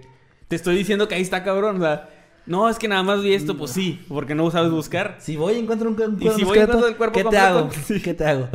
Bueno, no mames. El, el- ella, ella se asustó mucho y pensó en llamar a las autoridades, pero primero decidió esperar a su esposo a que llegara del trabajo y preguntarle él si sabía algo y bueno, ver qué iban a hacer juntos. Pero cuando llegó, eh, le comentó la situación a él y él se quedó visiblemente impactado. Se quedó un momento callado y luego le dijo, ah, no, no, no. Ese, es que, ese esqueleto, no. Ah, el esqueleto. Es- no, es que sí, el esqueleto. Bueno, es que el esqueleto me lo regaló mi papá hace unos años. Es uno de esos esqueletos que usaba para, pues ya ves que es doctor, anestesiólogo. Entonces, pues a veces usaba cadáveres. Entonces una vez me regaló y pues no me gustó. Lo dejé en, la- en- en el garage. Y como no me gustó, este, ni nunca lo quise acomodar en algún lugar, pues lo enterré. Y pues se me olvidó decirte, pero eso fue lo que pasó. Y ella dijo, ok, pero no se sabe a este punto si ella dijo ok porque realmente le creyó o porque ya le tenía miedo o por qué, pero aceptó la historia, dijo ok y lo dejó ahí. No se volvió a tocar el tema en la familia y no se sabe qué hicieron con el esqueleto, de hecho no lo dicen en ningún lado que investigué, solo no hicieron nada. No llamaron a la policía. A lo mejor fueron a bailar esa noche No creo. para mover el esqueleto. Perdónenme, Es perdónenme, por imbécil, favor. güey. ¿Qué pedo contigo? Perdónenme, por favor. Bueno, eh, ahora, aquella no había sido la primera señal de que Aparte, Herbert- pinche expresión de los ochentas, bueno. Sí, sí, vienen de la verga. O sea, Ah, ni, ni siquiera yo digo eso güey. a sacudir la polilla, a ver el bote. a mover el bote, Pues más noventera acá. Bueno, que bailen la pelusa. esa fue la primera, la primera señal que vio como a su esposa, de que ocultaba algo medio raro. Y es que resulta que justamente durante los años que la familia se había mudado a este lugar, en esa zona, en Westfield, había comenzado a haber una serie de desapariciones de hombres jóvenes eh, que perten- pertenecían a la comunidad LGBT, que no existía en esa época, pero sí, pero sí pertenecían. Y, y que además... Bueno, existía, pero no era como... Sí, no existía como tal cual. Bueno, eh, que además tienen características físicas similares. Edades similares, complexión, estatura, etcétera, ¿no? Cosa que de hecho la policía no notó. Y no lo notó no porque no fuera obvio, sino porque la policía no tenía mucho interés en, en investigar las desapariciones de hombres homosexuales. Como ha pasado un ha chingo pasado de veces. muchas veces, y la aparte- razón por la que Dahmer hizo un chingo de pendejadas y No, estaba básicamente no les importa. Y va, va a empeorar esto de la policía para que se vayan preparando. Sin embargo, en medio de todo esto entra a la escena un hombre llamado Virgil Van de Griff, un investigador privado que había sido de hecho parte de la policía y que él se dedicaba principalmente a resolver casos de desapariciones. Él entra a escena porque una de las mamás de uno de los chicos desaparecidos llamado Allen Wayne Broussard en junio de 94 lo contactó y le pidió que buscara a su hijo. Él pensó en un inicio que ese iba a ser un caso muy fácil de resolver, porque tal vez simplemente, bueno, tal, tal vez con un poco también de prejuicio suyo, dijo, este chavo seguramente fue a algún bar y se escapó con algún otro chico y está, simplemente hay que dar con él, donde, donde anda, de fiesta, porque es... No se preocupe, señora. Seguro anda con el novio. Ajá, sí, algo así le dijo. Y, y pero aún así, pues se dedicó a investigar, ¿no? Él, em, lo primero que descubrió al investigar en, el último lugar que lo habían visto es que, o más bien, perdón, lo primero que descubrió es que la última vez que lo habían visto era saliendo de un bar gay llamado Brothers. Al ir al bar, empezó a, a preguntar y pues bueno, casi nadie tenía información, pero él decidió ir a buscar otros casos similares y se dio cuenta de lo que les acabo de decir. Había muchas desapariciones de hombres que coincidían en, en que andaban en esas zonas, en ese tipo de bares, que habían sido vistos por última vez con otras personas y que además, eh, pues bueno, coincidían en, en, este tema de, de, de pertenecer a la comunidad LGBT. Ahora, en julio del mismo año desaparece otra persona, un hombre de 34 años llamado Roger Goodlet, el cual también salió de un bar, eh, lo vieron por última vez saliendo de un bar con otra persona y luego ya no, ya no lo vieron más. Su mamá también contacta a Virgil y sospechando también que su hijo tiene que ver con esto y ya empezando una sospecha de que hay una persona detrás de todo esto. O sea, ya, ya Virgil empezaba a sospechar que aquí se puede tratar de un asesino. Sí. Ahora, Virgil recorrió todos los bares de la ciudad intentando encontrar alguna pista que lo pudiera encaminar hacia el responsable y así finalmente dio con un testigo que le dijo que había visto a Roger saliendo del bar junto a otro hombre y que ambos se habían subido a un vehículo, un carro, con una matrícula de Ohio, pero pues nada más tenía esta información. Vandergriff acudió con esto, con esto le hizo suficiente para acudir a la policía, pero llegando ahí fue completamente ignorado, ya que ahí a nadie le interesaba el paradero de esos hombres precisamente por ser homosexuales. Claro. Afirmando eh, que todos ellos simplemente, todos, todos esos casos, simplemente eran la misma, se resolvían de la misma forma. Los muchachos se habían escapado a un estado más liberal para poder hacer sus cosas Del diablo. del diablo. Esa pendejada fue básicamente No lo que dijeron. El detective, frustrado por la falta de acción de las autoridades, decidió continuar con la investigación y finalmente pudo dar con una persona que conocía a Roger, alguien que se desconoce su identidad hasta el día de hoy, pero que es nombrado, y voy a nombrarlo en el caso, con el seudónimo de Tony Harris. Tony le dijo que él frecuentaba bares donde solía conocer a otros hombres homosexuales para entablar relaciones sexuales, algo muy común, y que eh, Roger también solía hacer eso. También le dijo que sospechaba ya de un responsable de la desaparición de su amigo, que era un hombre llamado Brian Smart, ya que lo había visto en varias ocasiones, pero un día en particular mientras estaba en el Club 501, notó cómo este hombre estaba observando con detenimiento uno de los carteles de desaparecido de Roger. Y esto lo hizo sospechar. Y al verlo más con mayor detenimiento, él simplemente tuvo una especie de corazonada de que esta persona tiene algo que ver. Así que decidió acercarse a él para entablar una conversación y ver si podía sacar la información. Pero después de un rato, eh, lo único que pasó es que Brian lo invitó a él a, a ir a un lugar juntos en su auto. Tony aceptó, pensando que todavía podía recuperar, re- em, obtener algo de datos de, de su amigo, y se fueron juntos. Tony realmente no supo bien hacia dónde se dirigieron, solo sabía que era a las afueras de Indianápolis, pero se dio cuenta que este hombre estaba conduciendo medio de forma al azar, como metiéndose en calle, saliendo y así, como para confundirlo, cosa que de hecho sí logró, porque llegaron a un lugar que él no supo dar dónde estaban, o no supo dónde, dónde era, solo supo que era una casa muy grande, con un bosque alrededor, que se veía muy bonita y que había un letrero en la entrada que decía algo, no sabía qué, no se acordaba qué, pero que tenía la palabra farm en ella. Ahora, Tony entró a la casa y Brian le dijo que ese lugar no era suyo, que él estaba cuidando esa casa mientras los verdaderos dueños llegaban y se mudaban ahí, pero que él no estaba viviendo ahí, solo estaba cuidando. Pero le dijo que tenía algo que mostrarle y lo llevó hacia la zona donde estaba la alberca techada. Al llegar ahí, Tony se, se atemorizó por completo porque le dio escalofríos ver cómo estaban los maniquíes, pero intentó como ocultar este temor y hacer como que se había sorprendido de forma grata, como que, ah, está, está chido. A lo que Brian le dijo, sí, es que ellos, me siento muy solo, ellos son mi única compañía. Y le empezó a platicar casi, casi como, pues, que estaba haciendo cada uno según él y todo esto muy raro. Y después le invitó a, a- a adentrarse en la piscina. Tony accedió, Ahí sí no le daba pena encuerarse. eh, no, con, con, bueno, no, porque los dos empezaron a nadar desnudos por un rato, estuvieron platicando. Brian le ofreció un trago, pero Tony no quería aceptar nada de él, estaba muy atemorizado por esta situación que había visto.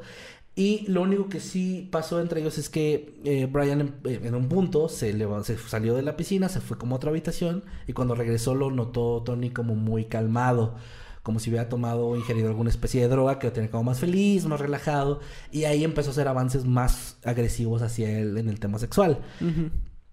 Tony como a regañadientes medio aceptaba para ver si le puede llegar a sacar algo de información, pero en este punto Brian le dice, oye, acabo de descubrir recientemente algo que está increíble.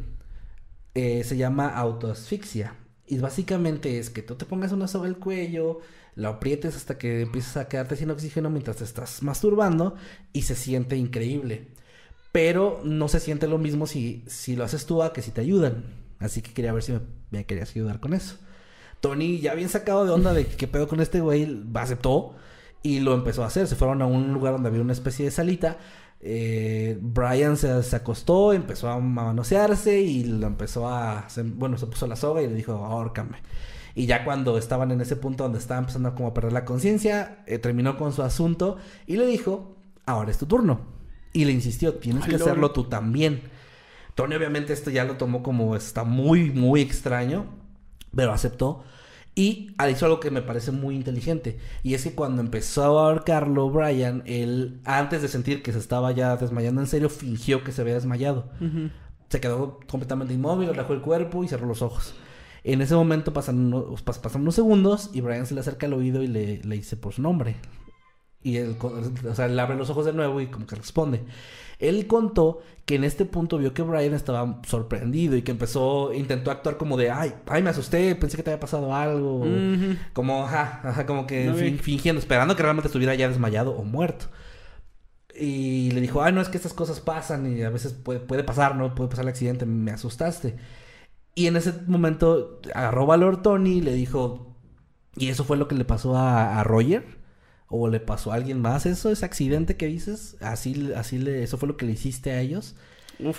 Y Brian, eh, medio drogado ya con, con lo que se había metido, como que ya estaba medio pasivo, no contestó, no, no supo contestar, medio puso una excusa de no entender qué estaba diciendo y se quedó dormido en, la- en el sillón. En este momento, eh, este chico dice, bueno, voy a aprovechar y empieza a, esculcar toda la casa. Lo primero que nota es que obviamente es una casa vacía, es una casa en la que vive gente. Encuentra juguetes de los niños, ropa de mujer y se da cuenta que pues seguramente Brian Smart es un seudónimo, un nombre falso y que este es un tipo ¿Quién casado diría que Brian ahí. Smart era un nombre Sí, falso? ¿quién diría? Este, bueno, está mejor Tony Harris, pero sí. Sí. Ah, bueno, el punto es que él empieza a indagar en la casa y es lo primero que encuentra, que pues hay más gente viviendo ahí. Y luego regresa con Brian y de su pantalón trata de sacar eh, un, un- su cartera para ver si puede encontrar alguna identificación. Pues, Muy tendrá- inteligente, sí. Muy, muy inteligente y muy valiente este tipo. Pero en Sí, ese porque momento... yo me hubiera ido desde antes de lo de... de- yo creo que de los maniquíes. Sí, no, está cabrón esa parte. Pero bueno, Sí. este güey es súper inteligente. De hecho, a lo, mejor, eso. a lo mejor mi amigo se fue con el novio. Yo ya me voy. Tiene razón ese policía homofóbico. Pero en ese punto, Brian se empieza a despertar. Entonces él ya no tiene oportunidad de revisar esto y se hace menso. Y como todavía Brian se ve medio drogado, lo convence, lo, lo persuade de, oye, llévame ya a mi casa. Yo, bueno, más bien, llévame ya otra vez al centro de la ciudad, no, no, no a su casa. Y Brian acepta. Entonces se suben al vehículo y en camino él vuelve a dar muchas vueltas. Y finalmente llegan al centro de Indianapolis donde, donde eh, este chico Tony se baja. Y Brian antes de que se vaya le dice, y esto lo quiero leer porque sí lo quiero citar, le dijo, eres un buen tipo, realmente sabes cómo jugar. Algo que le heló la sangre a, a Tony y simplemente se fue de ahí. Al día siguiente, sin esperarse mucho más, fue a la policía con toda esta información. Les dijo, oigan, está esta persona desaparecida, que es mi amigo, que tengo este sospechoso, fui a su casa, tenía maniquíes, muy raro todo, me quiso matar, pero yo fingí, bueno, todo lo que les acabo de platicar lo contó y la policía dijo, nah, nah, no creo.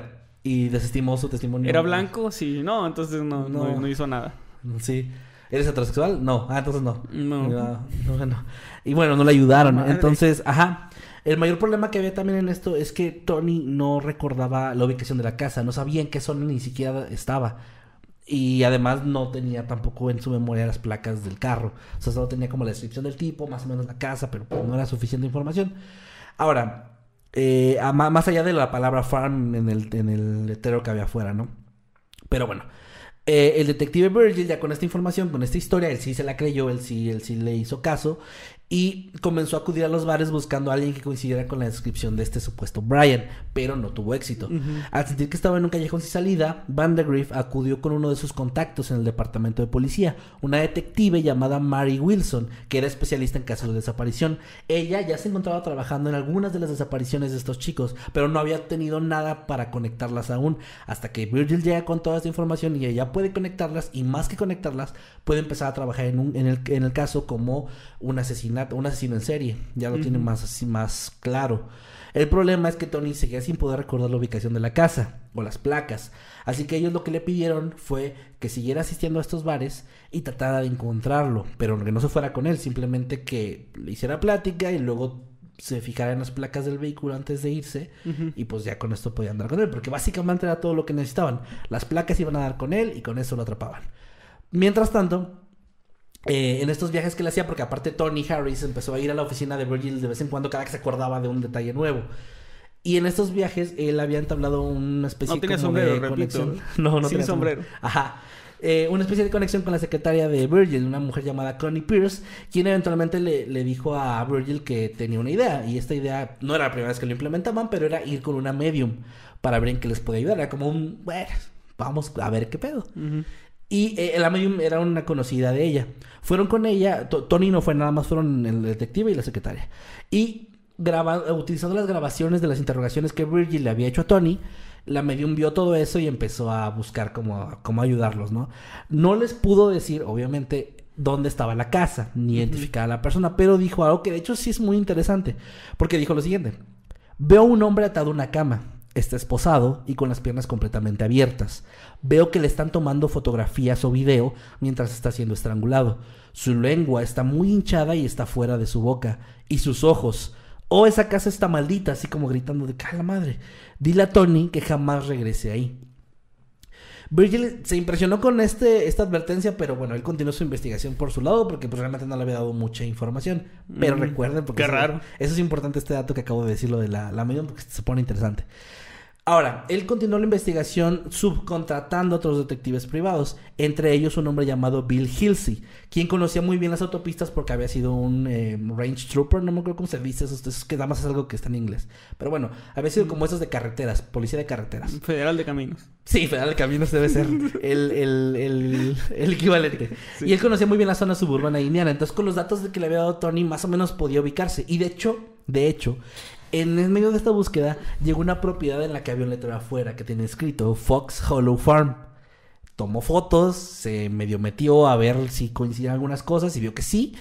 Pero sabía que lo que estaba haciendo estaba rayando en lo ilegal. Estaba metiendo una casa sin permiso. Entonces se fue de ahí, pero con las fotos se las entregó a Virgil. Virgil se las mostró a Tony y Tony dijo: No, esa no es la casa. No mames. Porque sí tiene la palabra farm, pero es que el camino entre ese letrero y la entrada y la casa se me hace muy, muy em, corto. Es demasiado corto, era más largo. Ah, ok. Y dijeron, bueno, seguro, sí, Cuestión seguro de no es. Ajá, y por eso, niños, por eso no se puede confiar en los testigos oculares. Ni siquiera nada. cuando quieren realmente ayudar. No, pues este era él. Supongo, Y él a ver, fue a la casa, cabrón. No sé si, si va por ahí, pero me imagino que se le hizo más larga la salida porque estaba como súper nervioso de ya irse, ¿no? Claro, claro, es Que una, es una algo cuestión de percepción, sí. O sea, la playa no está más cerca de regreso. Pero tú sientes pero que tú sí. sientes que sí. O cualquier viaje, de hecho, ¿eh? Pero bueno, sí, él dijo no. Entonces, bueno, y se quedaron con la información, pero investigaron un poquito como quiera quién era el dueño de la casa, encontraron el nombre de, de los, eh, de la familia. Y se quedaron como con el dato ahí guardado de, pues bueno, dice que no es, pero ahí está el dato, ¿no? Ah, para esto la investigación empieza a llegar a un callejón sin salida otra vez y pasa casi un año antes de que ocurra otro avance importante. Y es que fue hasta agosto del 95 cuando Tony Harris se volvió a encontrar con Brian Smart en otro bar. Tony aprovechó esta oportunidad para acercarse a él, empezar a platicar, notó que él estaba muy distante, como que no le quería hacer plática, pero después de un rato, ya cuando salieron del bar, sí pudo ver la placa del vehículo que tenía, que ahora era una camioneta pickup, y anotó lo- los datos, y al día siguiente inmediatamente se contactó con Virgil para, para darle esta información. Harris, perdón, el Vir- Virgil notó al investigar que esta placa no le pertenecía a ninguna persona llamada Brian Smart, sino a Herbert Richard Bomister. eh, Bomister. El nombre coincidía con la información que había obtenido de la propiedad. Y con la granja que ya habíamos Y visitado. con la granja, sí. Por eso, la cara así. por eso, o sea, ahí se dio cuenta que pues sí era, esa, sí era ese lugar que ya tenían investigado y todo. Eh, y bueno, es- le proporcionó esta información a, a Mary, que ya con esto tenía todo para ir a sospechar de él como, bueno, más bien, y, De- y ya hablar con él como porque ya era sospechoso. sospechoso de, de, de homicidio. Ahora, eh, Mary junto a su jefe, el teniente Thomas Green, acuden a la, a la tienda de Herbert, a uno de los Save a Lot, en donde lo encontraron ahí trabajando y le dijeron que era sospechoso de la desaparición de varios jóvenes de la comunidad de Indianápolis y le avisaron que tenían que registrar su casa. Pero para esto no tenían una orden todavía, así que necesitaban su permiso todavía. Y él dijo que no. Y no nada más eso, sino que actuó de una forma muy arrogante diciendo que no le dijeran la palabra si no estuviera un abogado presente. Entonces ya con esto los jodió. Pero Mary muy inteligentemente intentó sacarle la vuelta y fue rápidamente a la casa donde se encontró con Julie, la esposa, a la que le dijo lo mismo. Sin embargo, Ay, él ya le había dado aviso de que, oye, Ah, van a ir unos policías que me están inculpando de un robo. No los dejes pasar, no los dejes que hagan nada, ignóralos y, y córrelos con este informe, con esto del abogado. Esto fue lo que Julie intentó hacer, pero Mary sí le dijo por qué estaban asesinato. buscando al esposo. Y cuando Mary le dijo esto, Julie mostró una expresión como de sorpresa muy grande y se puso muy nerviosa, pero les, les dijo así. Va- se dijo, van a descubrir que estoy matando gente y enterrándolo en el patio para inculpar a mi marido. De hecho, Mary mencionó que ella notó que no era una cara de esa de culpabilidad, sino más bien una cara como de mierda, mi esposo es un asesino. Ajá. Y, y aún así rechazó que entraran a la casa y los corrió. Ella le dio una tarjeta de si cambias de opinión, llámame. Pero Julie se mantuvo igual. Tuvo que pasar otra vez un año. Y en este año, desafortunadamente para Julie, vivió un infierno prácticamente porque su esposo de por sí ya problemático, controlador y todo esto, se volvió mucho más agresivo. Ya era paranoico, ya trataban peor a ella y bueno, tenía un comportamiento cada vez más, este, pues sí, cada vez más destructivo ante ella, la empresa, la familia, todo. Así que ella finalmente, ya con esas sospechas y sobre todo con lo del cadáver que encontraron, el esqueleto que encontraron, finalmente decide en junio del 96 llamar a Mary y decirle, bueno, primero llamó a su abogado y pidió que lo, lo ayudara con un divorcio. Él se dio cuenta, Herb se dio cuenta de esto y le suplicó que no lo dejara, pero ella lo ignoró, procedió con el divorcio y luego llamó a, a la detective. Ya con esto, como todavía era copropietaria, podía dar permiso y dio permiso de que entraran al lugar, pero esto lo hizo hasta que Herb estaba fuera de la ciudad, que fue a ver a su, a su, a su mamá, precisamente, que se llevó a uno de sus hijos, y iba a estar fuera un tiempo. Entonces aprovechó, llamó a la policía y estos llegaron ya con toda, todo el permiso y con todo lo necesario para poder empezar a indagar en la propiedad. Obviamente ya de- empezó a dar su declaración donde dijo todo esto de que no habían tenido relaciones sexuales en mucho tiempo, que se comportaba raro, que ya se iba por meses y pues mm, confesó lo del esqueleto. Les, les Y los nunca guió- baja la tapa de. de hecho, de del hecho ahorita dije, hace rato, hace rato dije que no habían, no me acuerdo qué habían hecho con el esqueleto. No, sí sé qué hicieron con él. Lo dejaron exactamente en el mismo lugar porque los dirigió al lugar donde estaba el esqueleto. Encontraron el esqueleto completo. Por cierto, había Ahí un, cadáver, había un cadáver aquí, eh. Y ahí lo dejaron. Ahí, ahí por si le sirve, ¿verdad? No sé si sea, si sea evidencia de algo, pero pues, ahí está. Y bueno, el 24 de junio eh, la policía pudo empezar a investigar, a desenterrar, encontraron un cuerpo y empezaron a investigar toda la, toda la propiedad y encontraron otros eh, 11 ¡A cuerpos la o los restos de 11 personas, de los cuales solamente 8 han sido identificados. Se trataba de John Bayer, de 20 años, Richard Hamilton, de 20, Stephen Hale, de 26, Allen Broussard, de que también sospechaban, de 28, Jeffrey Jones, Manuel Reséndez, de 31 los dos, Roger Goodlet, el amigo de Tony Harris, de 34, perdón. perdón. Y Michael Kern, de 46, que era el mayor de todos. perdón, es que estoy enfermo, gente. Sí, no te preocupes. Con esta información también lograron relacionar. No, se me está saliendo la garganta, güey, cada que hablo, espérame. Bueno, yo continúo. Con esta información también lograron relacionar el caso del asesino de la granja de Fox Casi. Hollow. Lograron vincular estas desapariciones con otro caso. El caso de un hombre que solo le tenían como alias el estrangulador de la Interestatal 70. Porque las víctimas también eran hombres homosexuales de Indianápolis y el modus operandi coincidía, pero esto había sido en los 80s. Ok. Tampoco me, me imagino, bueno, justo estaba pensando en eso, de en el momento en que describes la cronología, me Perdón, da curiosidad de saber en qué momento empezó a matar. Eh, es como, no se sabe, pero se cree que es como inicios, mediados de los 80s. No, que lleva unos 10 años Cuando más. empezó a matar, pero hasta el 91 empezó a matar ya en la granja. Y empezó a enterrar los cuerpos ahí. Se confió porque era mucho terreno. Y pues él creyó que nunca iban a encontrar el cuerpo, pero no sé por No, qué no no. me sorprendería que hubiera comprado la granja a lo mejor con esa idea. No se sabe, pero puede que sí. Puede Porque, que sí. porque cuando vivía que en los suburbios o algo así, igual no tenía como un lugar y probablemente, o sea, desconozco, pero probablemente sí la compró como pensando en eso, porque además dijiste que había como mucho bosque, ¿no?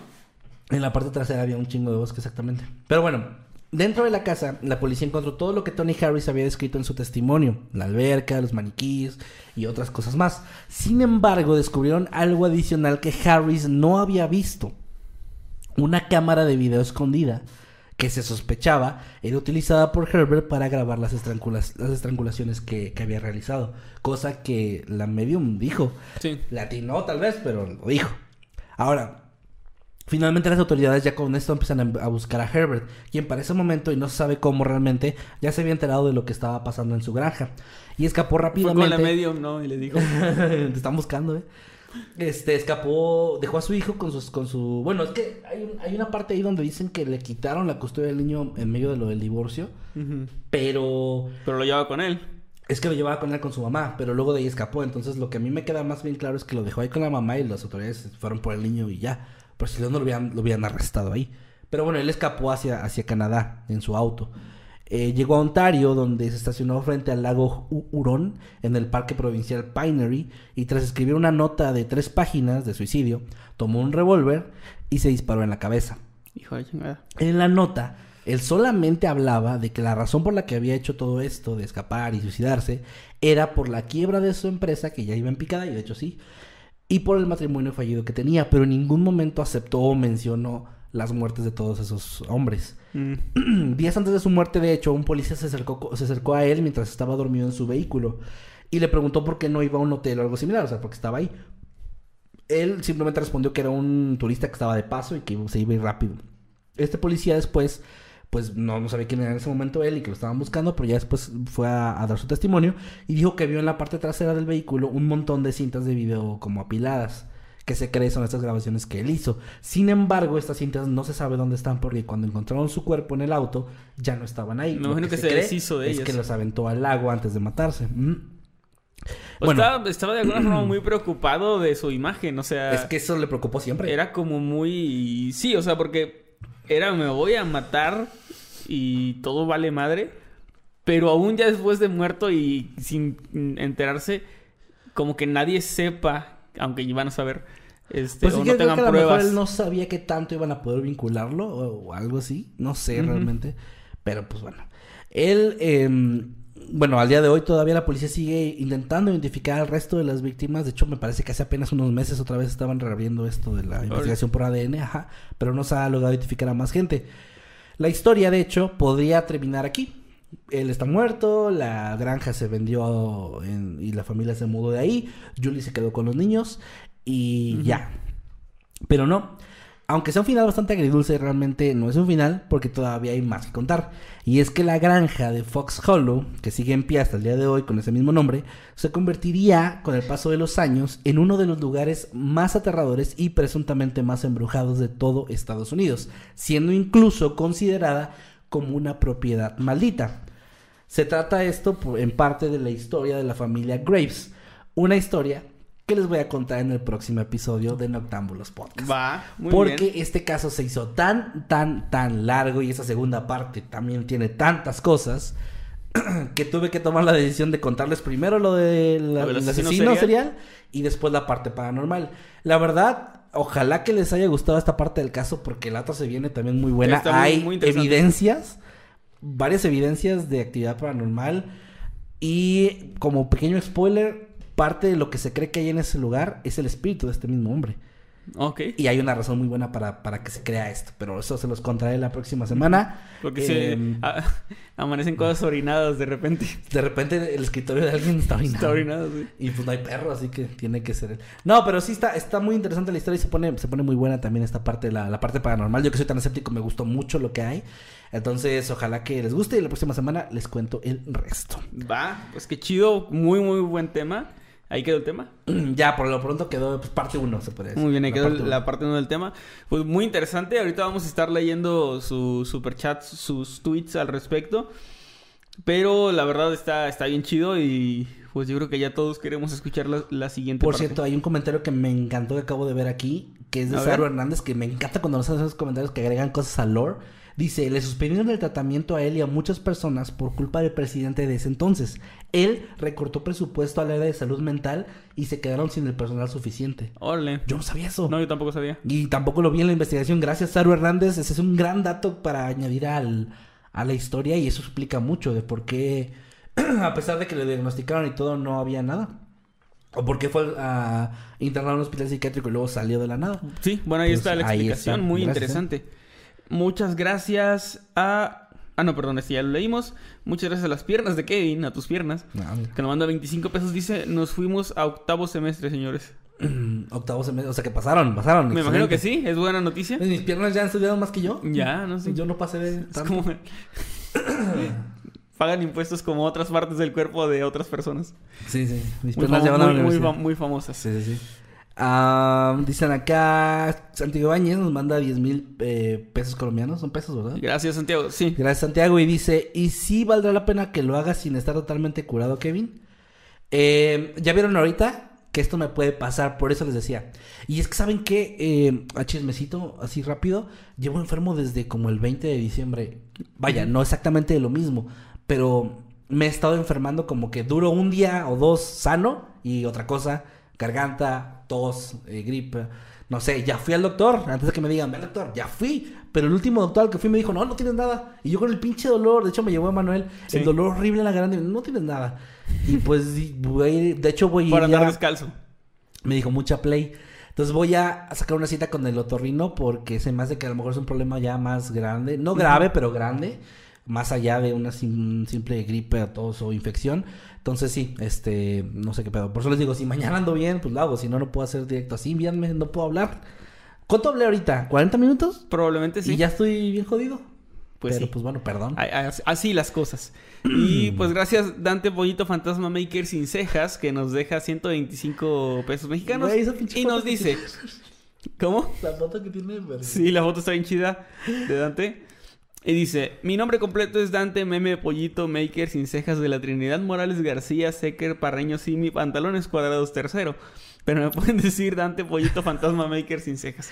Muy bien, pues gracias Dante Fantasma Maker O sin sea, cejas. güey, forma de gastar tu superchat. Ahí está. Porque tienes texto limitado. Sí, Me- no, y parece- me mandó otro, me- complementó con uno de 25, Bueno, donde dice, ¿me podrán mandar un saludo con mi nombre completo? no chingo, no chingo, no chingo, no chingo. Dijo un saludo, pero no dijo como narrador. ah, sí, pues saludos. No, bueno, no va a ser culero, vamos a mandarlo Bueno. como narrador. Hola, ¿qué tal? Buenos días, tardes o noches. Los saludos, amigo Nightcrawler. Y su amigo Masketman. Y este es un saludo muy especial para Dante Meme Pollito Maker sin cejas de la Trinidad Morales García Secker Parreño Simi Pantalones Cuadrados Tercero. Mejor conocido como Dante Pollito Fantasma Maker sin cejas. Saludo. Dante. Saludos. sí, nos chingó, nos chingó. Guillermo Esteban nos manda 25 pesos y dice: Quien tosa, su mamá se baña con calcetines. Ah, Perdón, jefa. Perdón, pues sí, te bañaste con calcetines. pues ahí está. Pues ahí. Gracias Román J que ya tiene 28 meses como habitante inmortal. Dice, recuerden chicos, mientan, engañen, roben y escuchen música heavy metal. Gran Muy referencia. buena referencia, muy buena. Gracias, Román. Y tus pompitas nos mandó Ay. 25 pesos y... y ¿Ya nos- facturan? y nos- ¿Ya facturan solitas? No, mm, sí, las pompitas de Manuel no lloran. No, facturan. fa- facturan. Y nos mandó un zorrito como enamorado. Está muy bonito el sticker. Muchas gracias. Gracias, Y gracias. gracias. eh, gracias, pompitas de Manuel. Tengo mucho que agradecer, pero hoy agradezco eso. Eh, vamos a leer más super chat. Dice, una limpia y para arriba. Mucha gente me ha dicho, eh, ese es tweet de Andy Durantes, que me haga limpias, güey. Yo no, que, yo no quería, güey, porque siento que si me curo por otra cosa, Vas a decir que... me voy a sugestionar de que fuera limpia. Pero si me muero sin haberme la hecho, pues también qué pendejo, ¿no? Can, Can 21 dice, ¿qué tal chicos? Los escucho desde el hospital mientras cuido a un tío. Saludos a ti y a tu tío, ojalá que se mejore pronto. Ey, saludos, sí. Y saluditos, gracias, gracias por, por, por andar por acá. Claudio Salinas. No, no, no, no voy a leer ese. Pero bueno, es un chiste que dejo por ahí. Eh, el errante de Mitlán dice, ahora vamos a fingir que nadie ha orinado el escritorio de un maestro. Sí, por favor, o sea, ahora resulta que todos somos puritanos. Gray ¿Qui- dice... ¿Quién no se ha grabado asfixiándose? Gray dice, Kevin relata su caso, Emanuel todo el rato. ¿Eso qué tiene de raro? ah, dice Laura Sí. Artunduaga. eh, primera vez que los veo en vivo, un abrazote desde Bogotá, Colombia. Me encantan sus videos, estaba esperándolos desde el viernes 13. Saluditos Laura, eh, perdón por no haber estado aquí el viernes 13, pero eh, gracias por, por andar acá apoyando. También Saludos saludo- hasta Colombia. Saludos, saludos también a Mariana Belmont que dice hashtag Noctámbulos Podcast. Ya extrañaba los chistes de Manuel mientras Kevin habla de algo serio. Gracias por volver a regalarnos un Noctámbulos genial. Los casos estuvieron súper interesantes. Pues muchas gracias. La verdad sí estuvieron bien chidos los casos, ¿eh? Dice Mr. Chuy, por fin puedo verlos en vivo después de tanto tiempo y después de un día largo de trabajo. Gracias, Chuy, gracias. Eh, he guardado esto para ustedes, chicos. Los extrañé. Saludos de Costa Rica, dice Audien. Es el meme del gato con botas asustado que dice: Yo buscando brujas en el cerro. Y luego dice: El diablo que macheteó a mi abuelo. Hola, verga, hace 60 años. Me quedó venganza. Está bueno, está bueno. Está ya lo vi. También eh, Claudio Salinas dice hashtag Noctámbulos Podcast. Por lo menos la suegra la quería. Pues sí. Ah, pues sí, pues sí. Sí, ya, ya era un ganar ahí. Dice Bird Supremacy: Diagnostica la esquizofrenia y desorden de personalidad múltiple al hijo, el papá. Ah, bueno, pasa a ver. es que sí fue, güey, como fue a ver nomás que tenía el morro. Sí. Eh, Yare nos está diciendo que está viéndonos mientras hace 14 trabajos para ver si recupera 14. español. Verga, 14 trabajos. No hiciste nada en todo Ay, el yo, yo, semestre, yo ¿qué he sido tú, ¿eh? Yo no, güey, yo no. Yo, Yo no. sí. No Solo que no hacía todos, hacía los que eran más importantes. Ah, bueno, eso sí. Eh, cuando dijeron lo de los hoyos, se me pasó por la mente ese método para extirpar una vesícula llamada colecis- colecistectomía. Colecistectomía. Abierta, a esto se le conoce como cirugía de los tres hoyos. Quizá hay una posibilidad de que el culpable tuviera conocimientos de ese tipo. Pudiera ser. Eh, ¿no A ver, sigue porque voy, voy a Ok. limpiar la.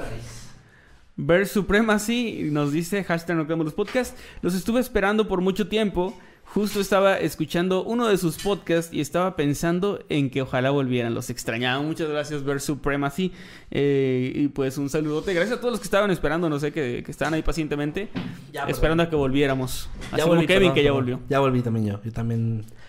Em, si buscan en Google Imágenes caso Guarapiranga y bajan un poco pueden ver fotos de otro cuerpo parecido al caso de Manuel. Ah, mira, interesante. Bueno, vamos a ver qué dice por acá por el chat en vivo. Los que no nos están dejando superchat para que luego no digan sí, que no leemos y no es superchat. Como por ejemplo, ay, no, ya dejaron un ¿Sabes superchat. qué? No deberíamos leer si no son superchats. Ya dejaron un superchat. Sí, ah, no, pues, ni modo. Nirv, eh, GTS. Voy, voy, voy para allá. Ver. GTZ, mucha comedia XD, qué bueno que ya están de vuelta, chicos. Un saludo y mucho amor. Saludos para ti, Nirv, también. Gracias por estar por acá. Eh, muy- ¿Leíste mucha- el de Rocío Camarillo? No. ¿No? Bueno, lleva 20, Ah, no. 20 meses como miembro, como habitante inmortal. Y dice, hola chicos, regresaron más guapos. Podrían saludar a mi hermosa hija Shanat Camarillo con voz de narrador y muy buenas historias. Vale, claro que sí. ¿Listo? Sí, ya, ya, ya. Hola, ¿qué tal? Buenos días, tardes o noches. Los saludo a su amigo Nightcrawler. Y su amigo Masketman. Y este es un saludo súper especial para Shanat Camarillo. Un saludote. Y también un saludote a Rocío Camarillo de una vez. A mí también me dio tos como a Kevin. Esta semana me saqué unas placas por otra cosa y me descubrieron que tengo un, pul- un pulmón inflamado y neumonía, dice Dante. Ya veremos. Que no te pase como en stream, Kevin, que te muteas y aún así te oímos, dice Jesús Santos, es mentira. Me, me- me- siempre, me, siempre me trolean, güey, de que digo, ahorita vengo y pongo mute y cuando regreso, ah, escucho todo, ah, escucho todo. no es cierto, no es cierto. Aquí Leonardo Corachi dice el próximo Noctámbulos Podcast llegando... Kevin, el próximo Noctámbulos Podcast llegando del otorrino. Y nos meme aquí de... como operación de nariz. Es lo que te decía porque busqué así ot- otorrinolaringólogo aquí cerca y el primero que me apareció tenía puras fotos de rinoplastias. Ya, bueno, si no, pues a lo mejor me acomodo la nariz. de una vez, ¿no? ya, aprovechando. Como, como dicen todas la- las que hacen eso, de, no, es que es algo, es algo médico. Ajá, iba a decir así, no, es algo me- Sí, no, fue Y voy a estar aquí. médico. Pero con la nariz bien verga. Manda saluditos, porfis. Tuve un 2022 muy pesado y ustedes fueron mi apoyo con sus proyectos para sobrepasar las cosas. Eh, Cai- Cafeines38, saluditos. Saludos, saludos y pues muchas gracias a ustedes también, obviamente son súper importantes para que nuestros días y nuestros años sean bien chidos. Es correcto. Dice, ustedes son mi cura para mi depresión y ansiedad. Teresa Núñez, saluditos, Teresa. Mientes, Kevin, si escucha todo y se ghost. no es cierto, Wanda. Em, eso me sirve para hacer más feliz. Ah, mierda. Mi, mi- Así como perro viejo, güey, ya. Ya. ya, ya, güey. Sí, ya. Así. Ya, ya. Y bueno, pues yo creo que con esto concluimos, ¿no? Con esto cerramos. Gracias por haberse quedado hasta esta parte. Gracias a los que nos dejaron em, en Twitter sus tweets. Ahorita les damos retweet. Y también a los que nos hayan etiquetado en Instagram. No sé si nos etiquetaron, pero si lo hicieron, ahorita les vamos a compartir ahí. Muchas, muchas gracias. Y sobre todo, gracias pues por eh, estar aquí en este regreso que no avisamos y, con y- mucho y tiempo. gracias a Pedro H. Espinosa que nos acaba de mandar un superchat Ah. de 13 pesitos. Muchas gracias. Claro, no nos dice nada, pero un abrazote, Pedro, y lo agradecemos A mí no me muchísimo. aparece, fíjate, claro. Bueno, saluditos. Eh, y pues nada, cuídense mucho. Gracias a los mods que nos estuvieron apoyando en esta ocasión, como siempre. Gracias, chicos, porque también no avisamos con tiempo. Y bueno, aquí andaban. Muchas gracias.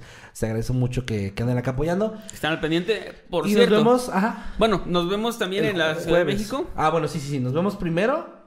Primero en los jueves. de, de la próxima semana. Que no va a ser en viernes, va a ser en jueves por ocasión especial. porque- Solamente es en esa ocasión. Sí, porque el próximo sábado, 4 de febrero, vamos a estar en la Calaca. Espacio cultural. Espacio Cultural eh, en Ciudad de México. Busquen ahí la Calaca Espacio Cultural y aparece la ubicación del mapa o las redes para que estén más enterados. Les recordamos, se paga entrada para que pues vayan preparados. Sí, son, son ahí. 50 pesos de entrada, me parece. Ajá. Eh, vamos a estar Creo que ahí entras conviviendo. gratis si, si vas disfrazado de Ah, si monstruo. vas ¿eh? disfrazado de monstruo es entrada gratis, es cierto. Porque va a ser Vamos eso, a llegar y nos un- va, ah, pasen. Pero con esta ropa. normales. Sí. Este, pero sí pueden, ahí vamos a estar con ustedes platicando. Va, va a estar bien chido, va a haber música y todo. Yo voy a estar también del lado, del lado ¿Vas a musical. llevar tus discos? Voy a llevar mis discos por si quieren adquirirlo, adquirir algún ejemplar del disco firmado, lo que ustedes quieran, ahí en la Calaca Espacio Cultural.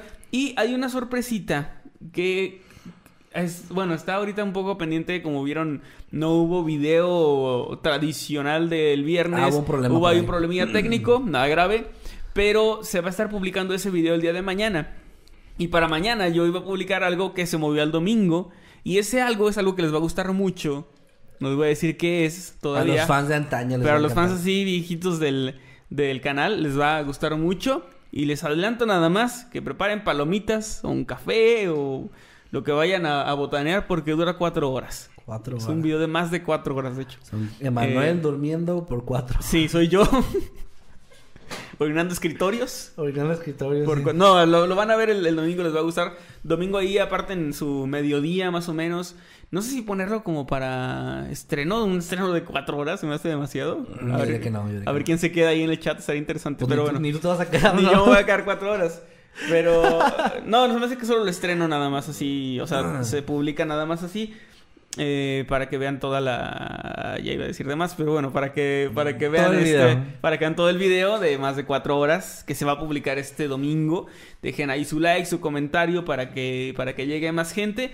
Y pues sí, con eso, con con eso. eso. nos despedimos. ¿Dónde te encontramos en redes sociales? Arroba Kevin Maskedman en todos lados. Muchas gracias. Y recuerden eh, compartir con hashtag Noctámbulos Podcast cosas de este bonito podcast. También en el grupo como en Noctámbulos Podcast en el grupo de Facebook para que se unan por allá, compartan memes, información o lo Perdón, que ¿leíste quieran. el, el superchat de Nirv GTZ? Sí, sí lo leí. ah, es que Meme nos dijo que no lo leímos, pero me acordaba Pues que es sí. el de mucha comedia que es de... Ajá, ajá, por sí, eso sí. me acordaba que sí, Meme. ¿Qué onda, Meme, ¿qué onda ni- contigo, Meme? ni está viendo, no güey. está, no, está ya... Nos tiene muteados. Sí. Está viendo la cotorriza. Sí, anda viendo otro programa. Porque sí me acuerdo que ya que lo leíste, por eso te pregunté, porque... Ah, sí, Meme, sí, ¿qué- sí lo vimos. ¿Qué onda. Meme? Me están pidiendo que sí lo pongas en estreno, ¿eh? avíspese. ¿Sí, en estreno, bueno? ¿Sí, en estreno? ¿Lo quieren en estreno? Haz una encuesta, en, tu- haz una encuesta en Twitter. Son cuatro. A ver, voy a, voy a hacer encuesta en este momento en Twitter. Bueno. No, Es más, no voy a poner contexto. Voy a poner, ¿quieren estreno? Así nada más. No mames, qué pedo con eso. Bueno, Voy a poner si quieren estreno. Y ya ustedes digan. bueno. No, sin contexto. Ni modo, los que no vieron Octámbulo se lo perdieron. Bueno. ¿Quieren estreno?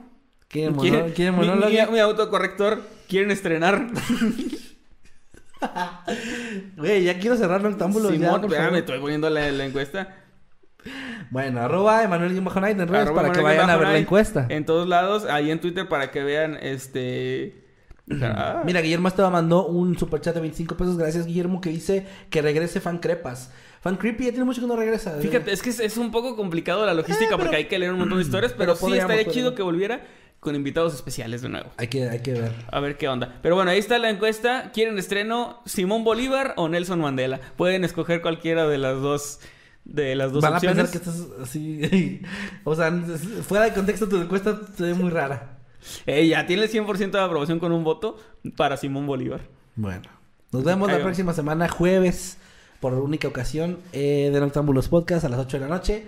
Y nada, estén al pendiente de los videos del canal. Acuérdense, lunes, miércoles y viernes, nuevo video. Y nada más, cuídense mucho. Nos estamos Así viendo. es, nos vemos Calaca Cultural, Bye.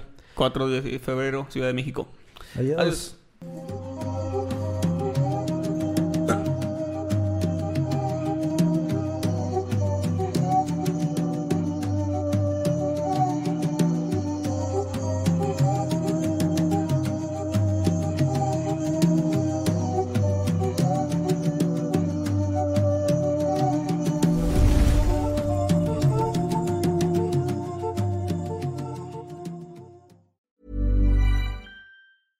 Hey, folks, I'm Mark Marin from the WTF Podcast, and this episode is brought to you by Kleenex Ultra Soft Tissues, your ally to help tackle your allergy symptoms this season. I love the change of seasons, but nobody loves pollen and all those other things floating in the air that make you sneeze during this nice weather. Kleenex Ultra Soft Tissues are hypoallergenic and allergist approved, so fight back against watery eyes and runny noses without worrying about irritating your skin. For this allergy season, grab Kleenex and face allergies head on.